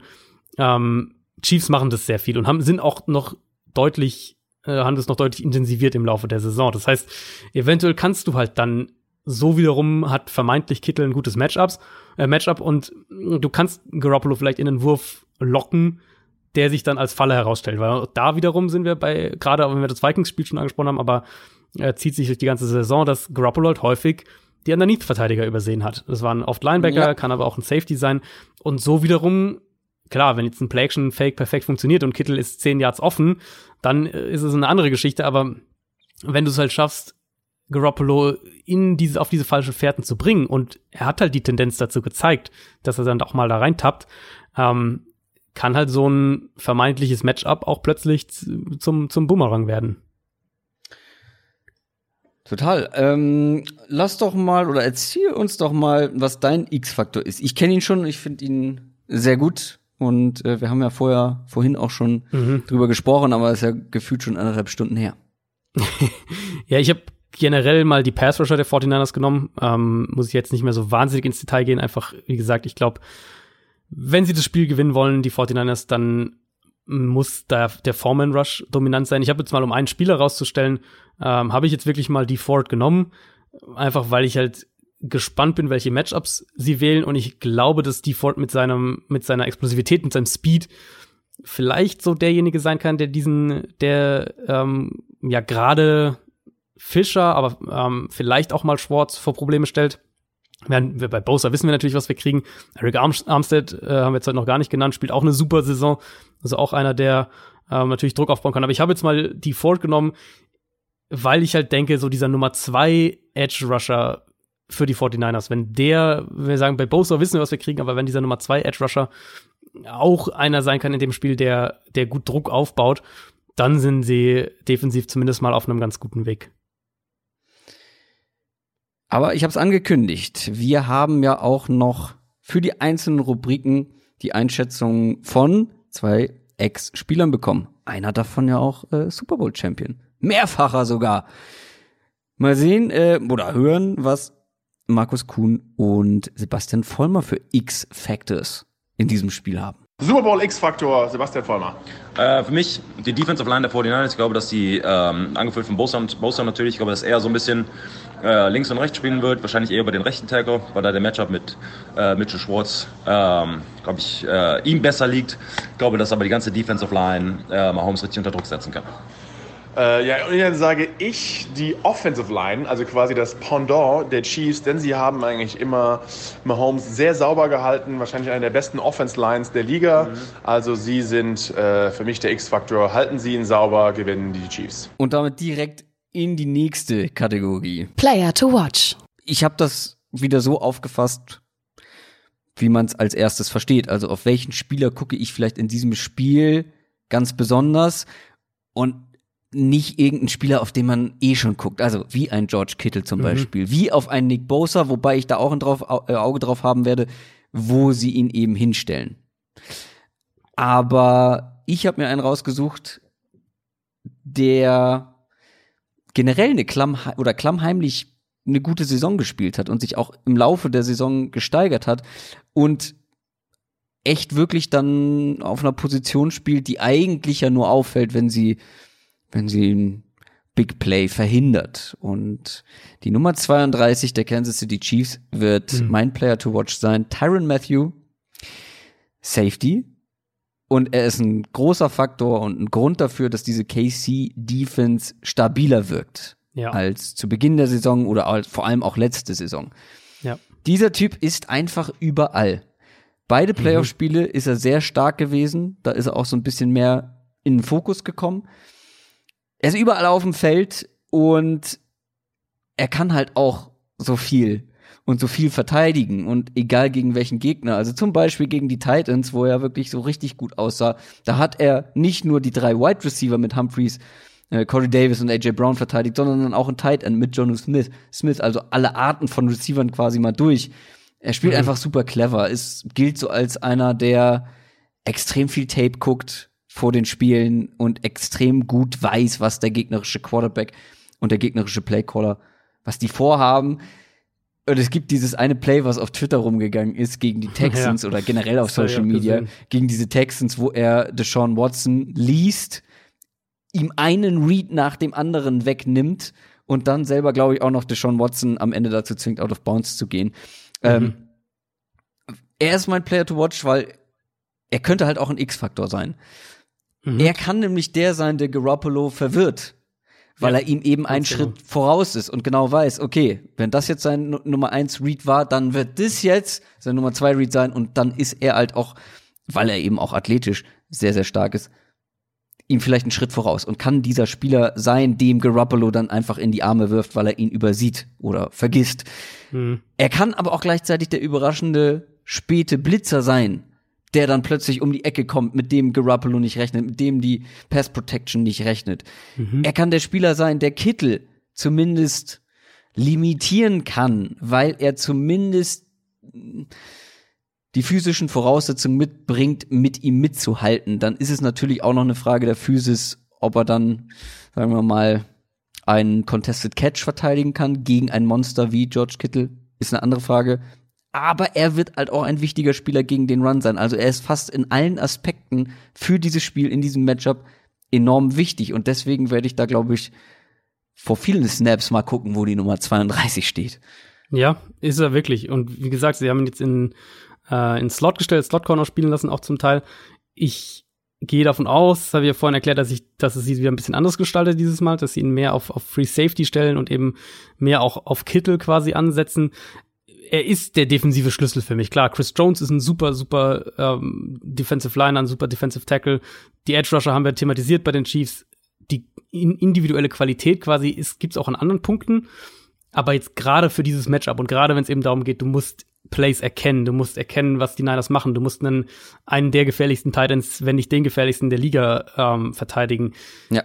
Da, da ist halt Tyron Matthew der Schlüssel dafür. Und er spielt für mich seine beste Saison seit der ähm, seit der 2015er Cardinals Saison, wo er ja dann die Playoffs verletzt leider verpasst hat. Und nicht nur sportlich ist war das dann echt ein Thema auch in Arizona, sondern eben auch was er als als Leader und als emotionaler Leader auch ähm, für das Team bedeutet. Und das kriegt man jetzt schon na, selbst wo es jetzt in der ersten Saison ist, kriegt man das aus Kansas City ganz extrem mit, Ja. dass er da eben auch diese Rolle wirklich hat, dass er so derjenige ist, an dem sich die Mitspieler emotional auch aufrichten können und der dieses Team halt auch in der Hinsicht anführt. Für mich, wenn wir, also wenn wir auf Chiefs Defense schauen, sowieso ähm, der wichtigste Spieler und wenn wir auf, auf das gesamte Chiefs-Team blicken, wahrscheinlich so der zweit- oder drittwichtigste Spieler in dem Spiel für Kansas City. Du hast aber einen im Auge, spielt auch bei den Chiefs, aber auf der anderen Seite, der jetzt für die meisten eher nicht als der wichtigste Spieler des Mhm. Teams gilt. Genau, ich habe äh, Nicole Hartman genommen, den Wide Receiver. Ich bin auch so vorgegangen in der Richtung, okay, wer ist jetzt so ein bisschen unterm Radar. Klar, dass jeder auf die Quarterbacks schaut und auf die, auf die Pass Rusher und so weiter. Aber wir haben das ja auch vorhin ausführlich schon besprochen und letztlich unabhängig davon, ob die 49ers in ihren normalen Zones spielen oder ob sie mehr Man-Coverage spielen sollten, auf die eine oder andere Art, denke ich, werden sie ähm, mehr Ressourcen vor allem auf Kelsey stellen, vielleicht in Zone Coverage oder auch in, in einzelnen Man-Konzepten den, den tiefen Safety halt von Sherman weggehen lassen, um eben eine Absicherung gegen Tyreek Hill zu haben. Und ich glaube, Nicole Hartman ist derjenige, der am ehesten eben in Man-Coverage den, den Nummer zwei Corner der 49ers bekommt und äh, so erstmal die offensichtlichste Schwachstelle quasi. Und auch am ehesten derjenige von jetzt diesen ganzen Waffen, der wirklich auch eins gegen eins Duelle bekommen wird. Und wenn wir jetzt davon sprechen, dass Kansas City vielleicht mehr Big Plays kreiert, vielleicht vertikal attackieren könnte in dem Spiel, was ich halt glaube, dass sie es machen werden. Ich glaube, sie werden vertikaler spielen. Gerade auch die Seams attackieren ähm, gegen die Zone Coverages wiederum. Dann sehe ich Hartman da so ein bisschen als die Figur, wo wir vielleicht am Ende sagen, ja, sie haben Kelsey halbwegs in den Griff bekommen, sie haben Hill einigermaßen in den Griff bekommen, aber irgendwie diese drei Big Plays zu Nicole Hartman, die haben halt irgendwie den Unterschied gemacht. So ein Szenario könnte ich mir halt vorstellen. Aber auch die beiden Kommentatoren, Kuhn und Vollmer, haben Spieler, auf die sie ganz besonders schauen werden. Also für mich Player to watch, äh, Richard Sherman. Er erzählt immer viel, er ist einer der besten Corner und ja, liegt es vielleicht wirklich nur an seiner guten Defense Line oder der Defense allgemein, die er schon hatte mit, San Francisco, äh, mit Seahawks. Jetzt aber auch wieder ein super Spiel gemacht. Auch er hat wie immer einiges zu beweisen und deswegen sollte man ihn sich vielleicht genauer angucken, was er richten kann gegen Mahomes. Äh, Sebastian hier. Äh, ich würde sagen, die vor letztes Jahr quasi die AFC Championship Game für die Kansas City Chiefs verloren. Jetzt ist er halt zurück ähm, bei den 49ers, hat da nochmal eine Chance. Ich glaube, der hat noch eine Richtung offen. Clark gestern hat ihn so ein bisschen angestachelt, von wegen, er ist halt ein Idiot. Äh, ich glaube, da können wir uns auf was äh, gefasst machen. Also, wie gesagt, spielt wieder auf die ganze Defensive Line, X-Factor-Geschichte ein. Da sind wir nur eine Kategorie daneben, aber ja, die Ford äh, ist halt so ein bisschen derjenige, den man, den man, glaube ich, in diesem Niners Pass Rush, obwohl er der, der der äh, Offseason, erstmal der Offseason-Star-Neuzugang war, aber so derjenige, der man, den man so ein bisschen übersieht, weil er auch verletzt teilweise. Ich, ich könnte mir halt vorstellen, wenn wir eben wiederum davon sprechen, die Niners gewinnen das Spiel, dann ja, hat die Ford vielleicht zwei Sacks und zwei Tackles for Loss oder irgendwie sowas. Kommen wir zur schwierigsten Analyse, ich, zur schwierigsten Rubrik. Ich bin eigentlich ganz zufrieden mit meiner. Bold Predictions. Dann würde ich dich auch, glaube ich, direkt anfangen lassen, weil okay. ich habe zwei quasi, weil die eine ist mir eigentlich viel zu bold. Und die andere ist mir nicht bold genug. Ich bin irgendwie nicht so zufrieden, ehrlich gesagt. Deswegen hm. mach mal, wenn du so glücklich mit deiner bist, hau sie mal raus. Ich, ich frage mich, ob sie dir bold genug ist. Aber wir reden von einem All-Time-Rekord. Und ich finde, All-Time-Rekord äh, als Prediction ist schon eigentlich immer meistens, äh, ist meistens ganz okay. Ähm, meine Super Bowl Bold Prediction lautet, Patrick Mahomes läuft für mindestens 65 Yards und bricht damit den Rushing-Rekord für einen Quarterback im Super Bowl. Der steht nämlich bei 64 Yards. Ähm, so wenig. Kaepernick, ja, also, hat mich auch gewundert. Kaepernick waren, äh, waren 62 Yards. Die meisten Rushing Yards für einen Quarterback, der gewonnen hat, waren übrigens Montana. Joe Montana mit 59 Yards. Ähm, ich glaube, Mahomes bricht das alles, geht auf mindestens 65. Die Niners spielen mehr Man-Coverage als gewohnt und ähm, blitzen vielleicht auch hier und da mal ein, zwei Mal mehr, als man es denken würde. Und dann äh, öffnet das Möglichkeiten für Mahomes und er scrambled für, ja, ich sage jetzt einfach mal 70 Yards. Auf jeden Fall so viel, dass er den, das, den All-Time-Rekord bricht. Das ist witzig, als du gesagt hast, er bricht den, den Quarterback-Rushing-Rekord, habe ich gedacht, boah, das wird optimistisch. Aber als du dann die Zahl gesagt hast, habe ich wiederum gedacht, ja, warum nicht? Also ist bold auf jeden Fall. Ähm, aber kann passieren. Ja, kann absolut passieren. Ist, ich meine, wir haben drüber gesprochen, dass ähm, das ein enger, eine enge Gratwanderung wird für die 49ers Defense. Mahomes zwar irgendwie unter Druck zu setzen, aber dann auch am Laufen zu hindern. Ähm, Jetzt willst du mir deine Optionen sagen? Ich fange erstmal, weil es ist ja der Super Bowl, also muss ich auch mit der Super Bold Prediction mhm. anfangen, das ist klar. Patrick mhm. Mahomes wirft keinen einzigen Passing Touchdown. Hm. Das ist bold. Das ist bold, weil ich glaube, wir haben ein bisschen zu sehr die Herzchen in den Augen nach den letzten Spielen. Diese Defense ist einfach noch mal eine ganz andere Nummer. Und ja, es ist super bold, weil hab das eine lange Ding auf Tyreek Hill oder hm. Nicole Hartman oder sonst wen, auf Travis Kelsey. Mhm. Und ich glaube aber, dass sie vor allem in der Red Zone Probleme haben werden, ähm, zu passen. Dann können sie vielleicht anders einen Touchdown machen. Ja, klar, und am Ende wird diese Super Bowl Prediction äh, Damian Williams zerstören, weil er aus fünf Yards einen Shovel Pass oder nee, einen Shovel Pass trägt Tyreek Hill rein, aber irgendwie sowas, weißt du? Und dann hat er seinen Passing Touchdown. Aber ich glaube, ich glaube, es wird ein gutes Stück schwerer für diese Chiefs Offense, als das der ein oder andere vermutet. Ich bin ein bisschen zufriedener mit meiner normalen Bold Prediction, äh, die kann ich auch ganz kurz machen. Weder Patrick Mahomes noch Jimmy Garoppolo werden Super Bowl MVP. Hm, finde ich, äh, also fände ich nur bold, wenn du sagen würdest, die Chiefs gewinnen und Mahomes wird nicht MVP. Weil andersrum, hm. also wenn, wenn die Niners, also du hast ja dann sozusagen das Szenario einberechnet, wenn die Niners den Super Bowl gewinnen, finde ich es gar nicht so wahrscheinlich, dass, Mo, ähm, dass, ja, dass Garoppolo nicht wird. Ja, aber das würde dann, dann nicht, das würde nicht äh, korrelieren mit meinem Tipp. Ja, gut, dann. Äh, Ja, siehst du, Das meine ich. Die eine ist zu bold, die andere ist nicht bold genug. Ich bin, ah, ich ärgere mich ein bisschen. Ich habe ich hab auch jetzt- ich wirklich hab- ewig drüber nachgedacht, aber es, Also die Touchdown-Sache, ich habe jetzt gerade eben nochmal nachgeschaut, weil mir ist nur das eine Spiel eingefallen und es war tatsächlich auch nur das eine Spiel. Ähm, dieses Jahr nur gegen Detroit hatte Mahomes keinen Touchdown-Pass Ja. in dieser Saison. und die Detroit Defense ist natürlich aber auch ganz gefährlich und ganz die haben es halt damals echt super gut gespielt. Das war ja dieses Spiel, wo sie Ja? echt ähm, viel, viel exzellente Man-Coverage gespielt haben, viel auch mit dem, mit dem Pass-Rush über Scheme eben gelöst haben. Und das finde ich halt super, super spannend, ob die Niners sagen, wir werden so extrem, wir gehen so extrem von unserer DNA weg, defensiv, und setzen eher auf sowas, oder ob sie halt dann doch letztlich sagen, nee, wir bleiben bei dem, was wir gut können und versuchen es halt so zu gewinnen. Aber du, also diese, diese Muster eben, wenn wir sagen, was hat gegen die Chiefs Passing Offense funktioniert, wenn die wirklich, ähm, wenn die wirklich auf allen Zylindern gefeuert hat, dann waren es halt meistens eher diese Defenses, Man Coverage, Pass Rush prima über Scheme, hier und da mal ähm, wirklich auch aggressiv geblitzt und und eher so der Offense mal einen schnellen Punt abgezwungen oder oder es irgendwie geschafft, ähm, vielleicht sogar mal hier und da einen Turnover kreiert, solche Sachen. Also das waren ja eigentlich eben diese Defenses, Detroit, New England, so in dieser Richtung. Und San Francisco ist halt aus einem Scheme-Aspekt quasi am ganz anderen äh, Ende des Spektrums, aber sie sind halt auch viel, viel individuell, viel, viel talentierter als jetzt zum Beispiel die Lions Defense. Lange Rede, kurzer Sinn. Am Ende geht es um Folgendes. Und wer gewinnt? Die Tipps. Fang du doch mal an, weil, Weil, ähm, weil ich glaube, viele wissen, auf was du tippen wirst. Obwohl, ich habe schon Ähm, verraten, ich habe schon verraten sagen, du hast, du hast schon eigentlich. verraten eigentlich. ja, okay, dann, dann fange ich an. Okay. Also keine Frage, das Spiel ist offen.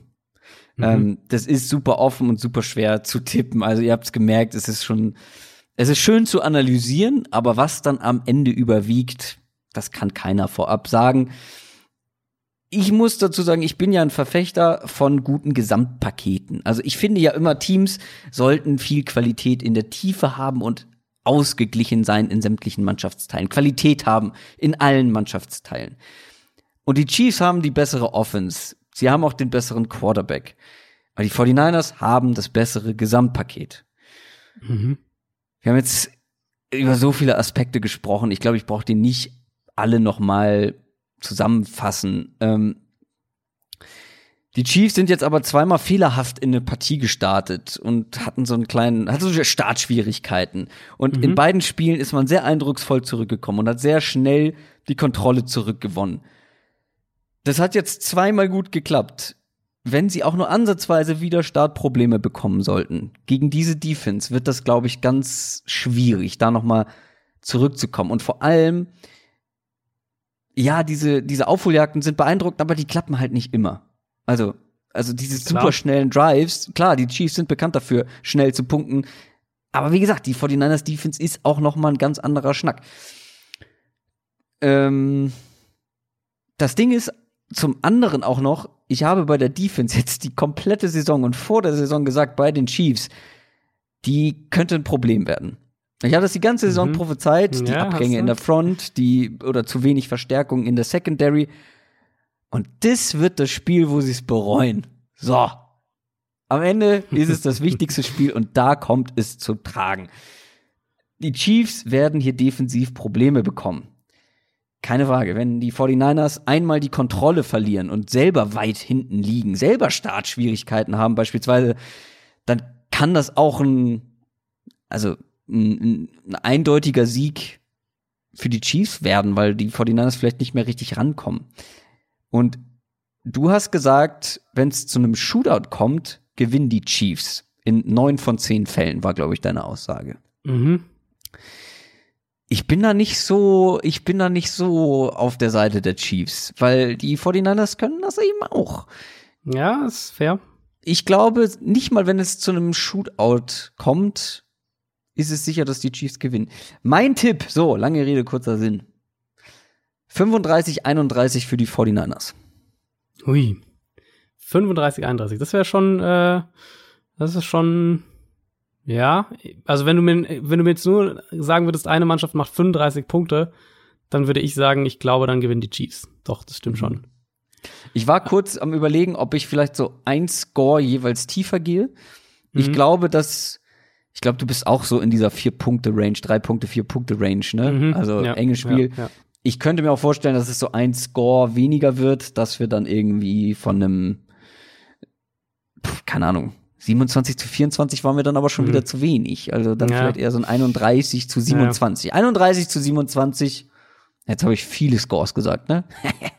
Keiner kann sich mehr dran erinnern, was es ursprünglich war. Aber ich glaube, die Es 49ers gewinnen. Ähm, wie gesagt, ich habe mich da so ein bisschen hin argumentiert. Aber ich sehe halt wirklich ein paar nicht zu unterschätzende Argumente dafür, dass die 49ers gewinnen könnten. Und wie gesagt, sie haben das bessere Gesamtpaket. Ich könnte mir schon vorstellen, dass sie es am Ende wuppen. Ich könnte es mir auch absolut vorstellen, dass, ähm, dass die Vorteile, dass es gewinnen. Also ich, wie gesagt, ich finde, es ist so ein, für mich auch der offenste Super Bowl jetzt auf dem Papier ähm, der letzten Jahre. Dann sind Ja gut, ich habe viele nie so ausführlich analysiert und dann Ja, auch noch mit das- jemandem über zwei Stunden lang besprochen. äh, das kann ich nicht einschätzen, aber es kann gut das sein. stimmt auch. Nee, aber du hast halt wirklich diesen Faktor, du, also das komplettere Team quasi mit den 49ers und auf der anderen Seite halt ähm, klar einmal den besten Spieler der Liga und den besten Quarterback der Liga, aber ja eben nicht nur den, sondern die Chiefs haben ja auch wirklich noch äh, viel, viel mehr um, um ihn herum offensiv, aber eben auch defensiv einzelne Spieler. Lustigerweise hast du jetzt auf ein, auf ein höheres Scoring-Game, aber auf die 49ers getippt und ich ein bisschen runter, aber auf die Chiefs. Ähm, ich habe nämlich 31-27 Kansas City getippt. Ich, Das wäre schön.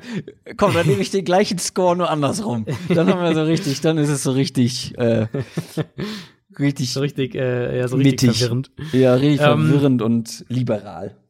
Ich sehe halt für mich einen ganz wichtigen Punkt, dass die beste Verteidigung der Chiefs gegen die 49ers Offense eh, die eigene Offense wirklich ist. Und für mich ein übergreifender Schlüssel zu dem Spiel wird eben sein, ob es Kansas City schafft, San Francisco aus der eigenen Komfortzone zu bringen. Und das beinhaltet eben, ähm, die Niners mehr in offensichtliche Dropback-Passing-Situationen zu bringen, ähm, was wiederum klar damit einhergeht, dass die Chiefs selbst offensiv eine Führung sich aufbauen. Und das ist eben ein Szenario, was, was San Francisco dieses Jahr kaum hatte. Die haben defensiv dieses, diese Saison, ganze Saison betrachtet, haben die nur viermal ähm, mehr als zehn Punkte in der ersten Hälfte zugelassen. Elfmal in der ersten Hälfte nicht mehr als einen Touchdown kassiert.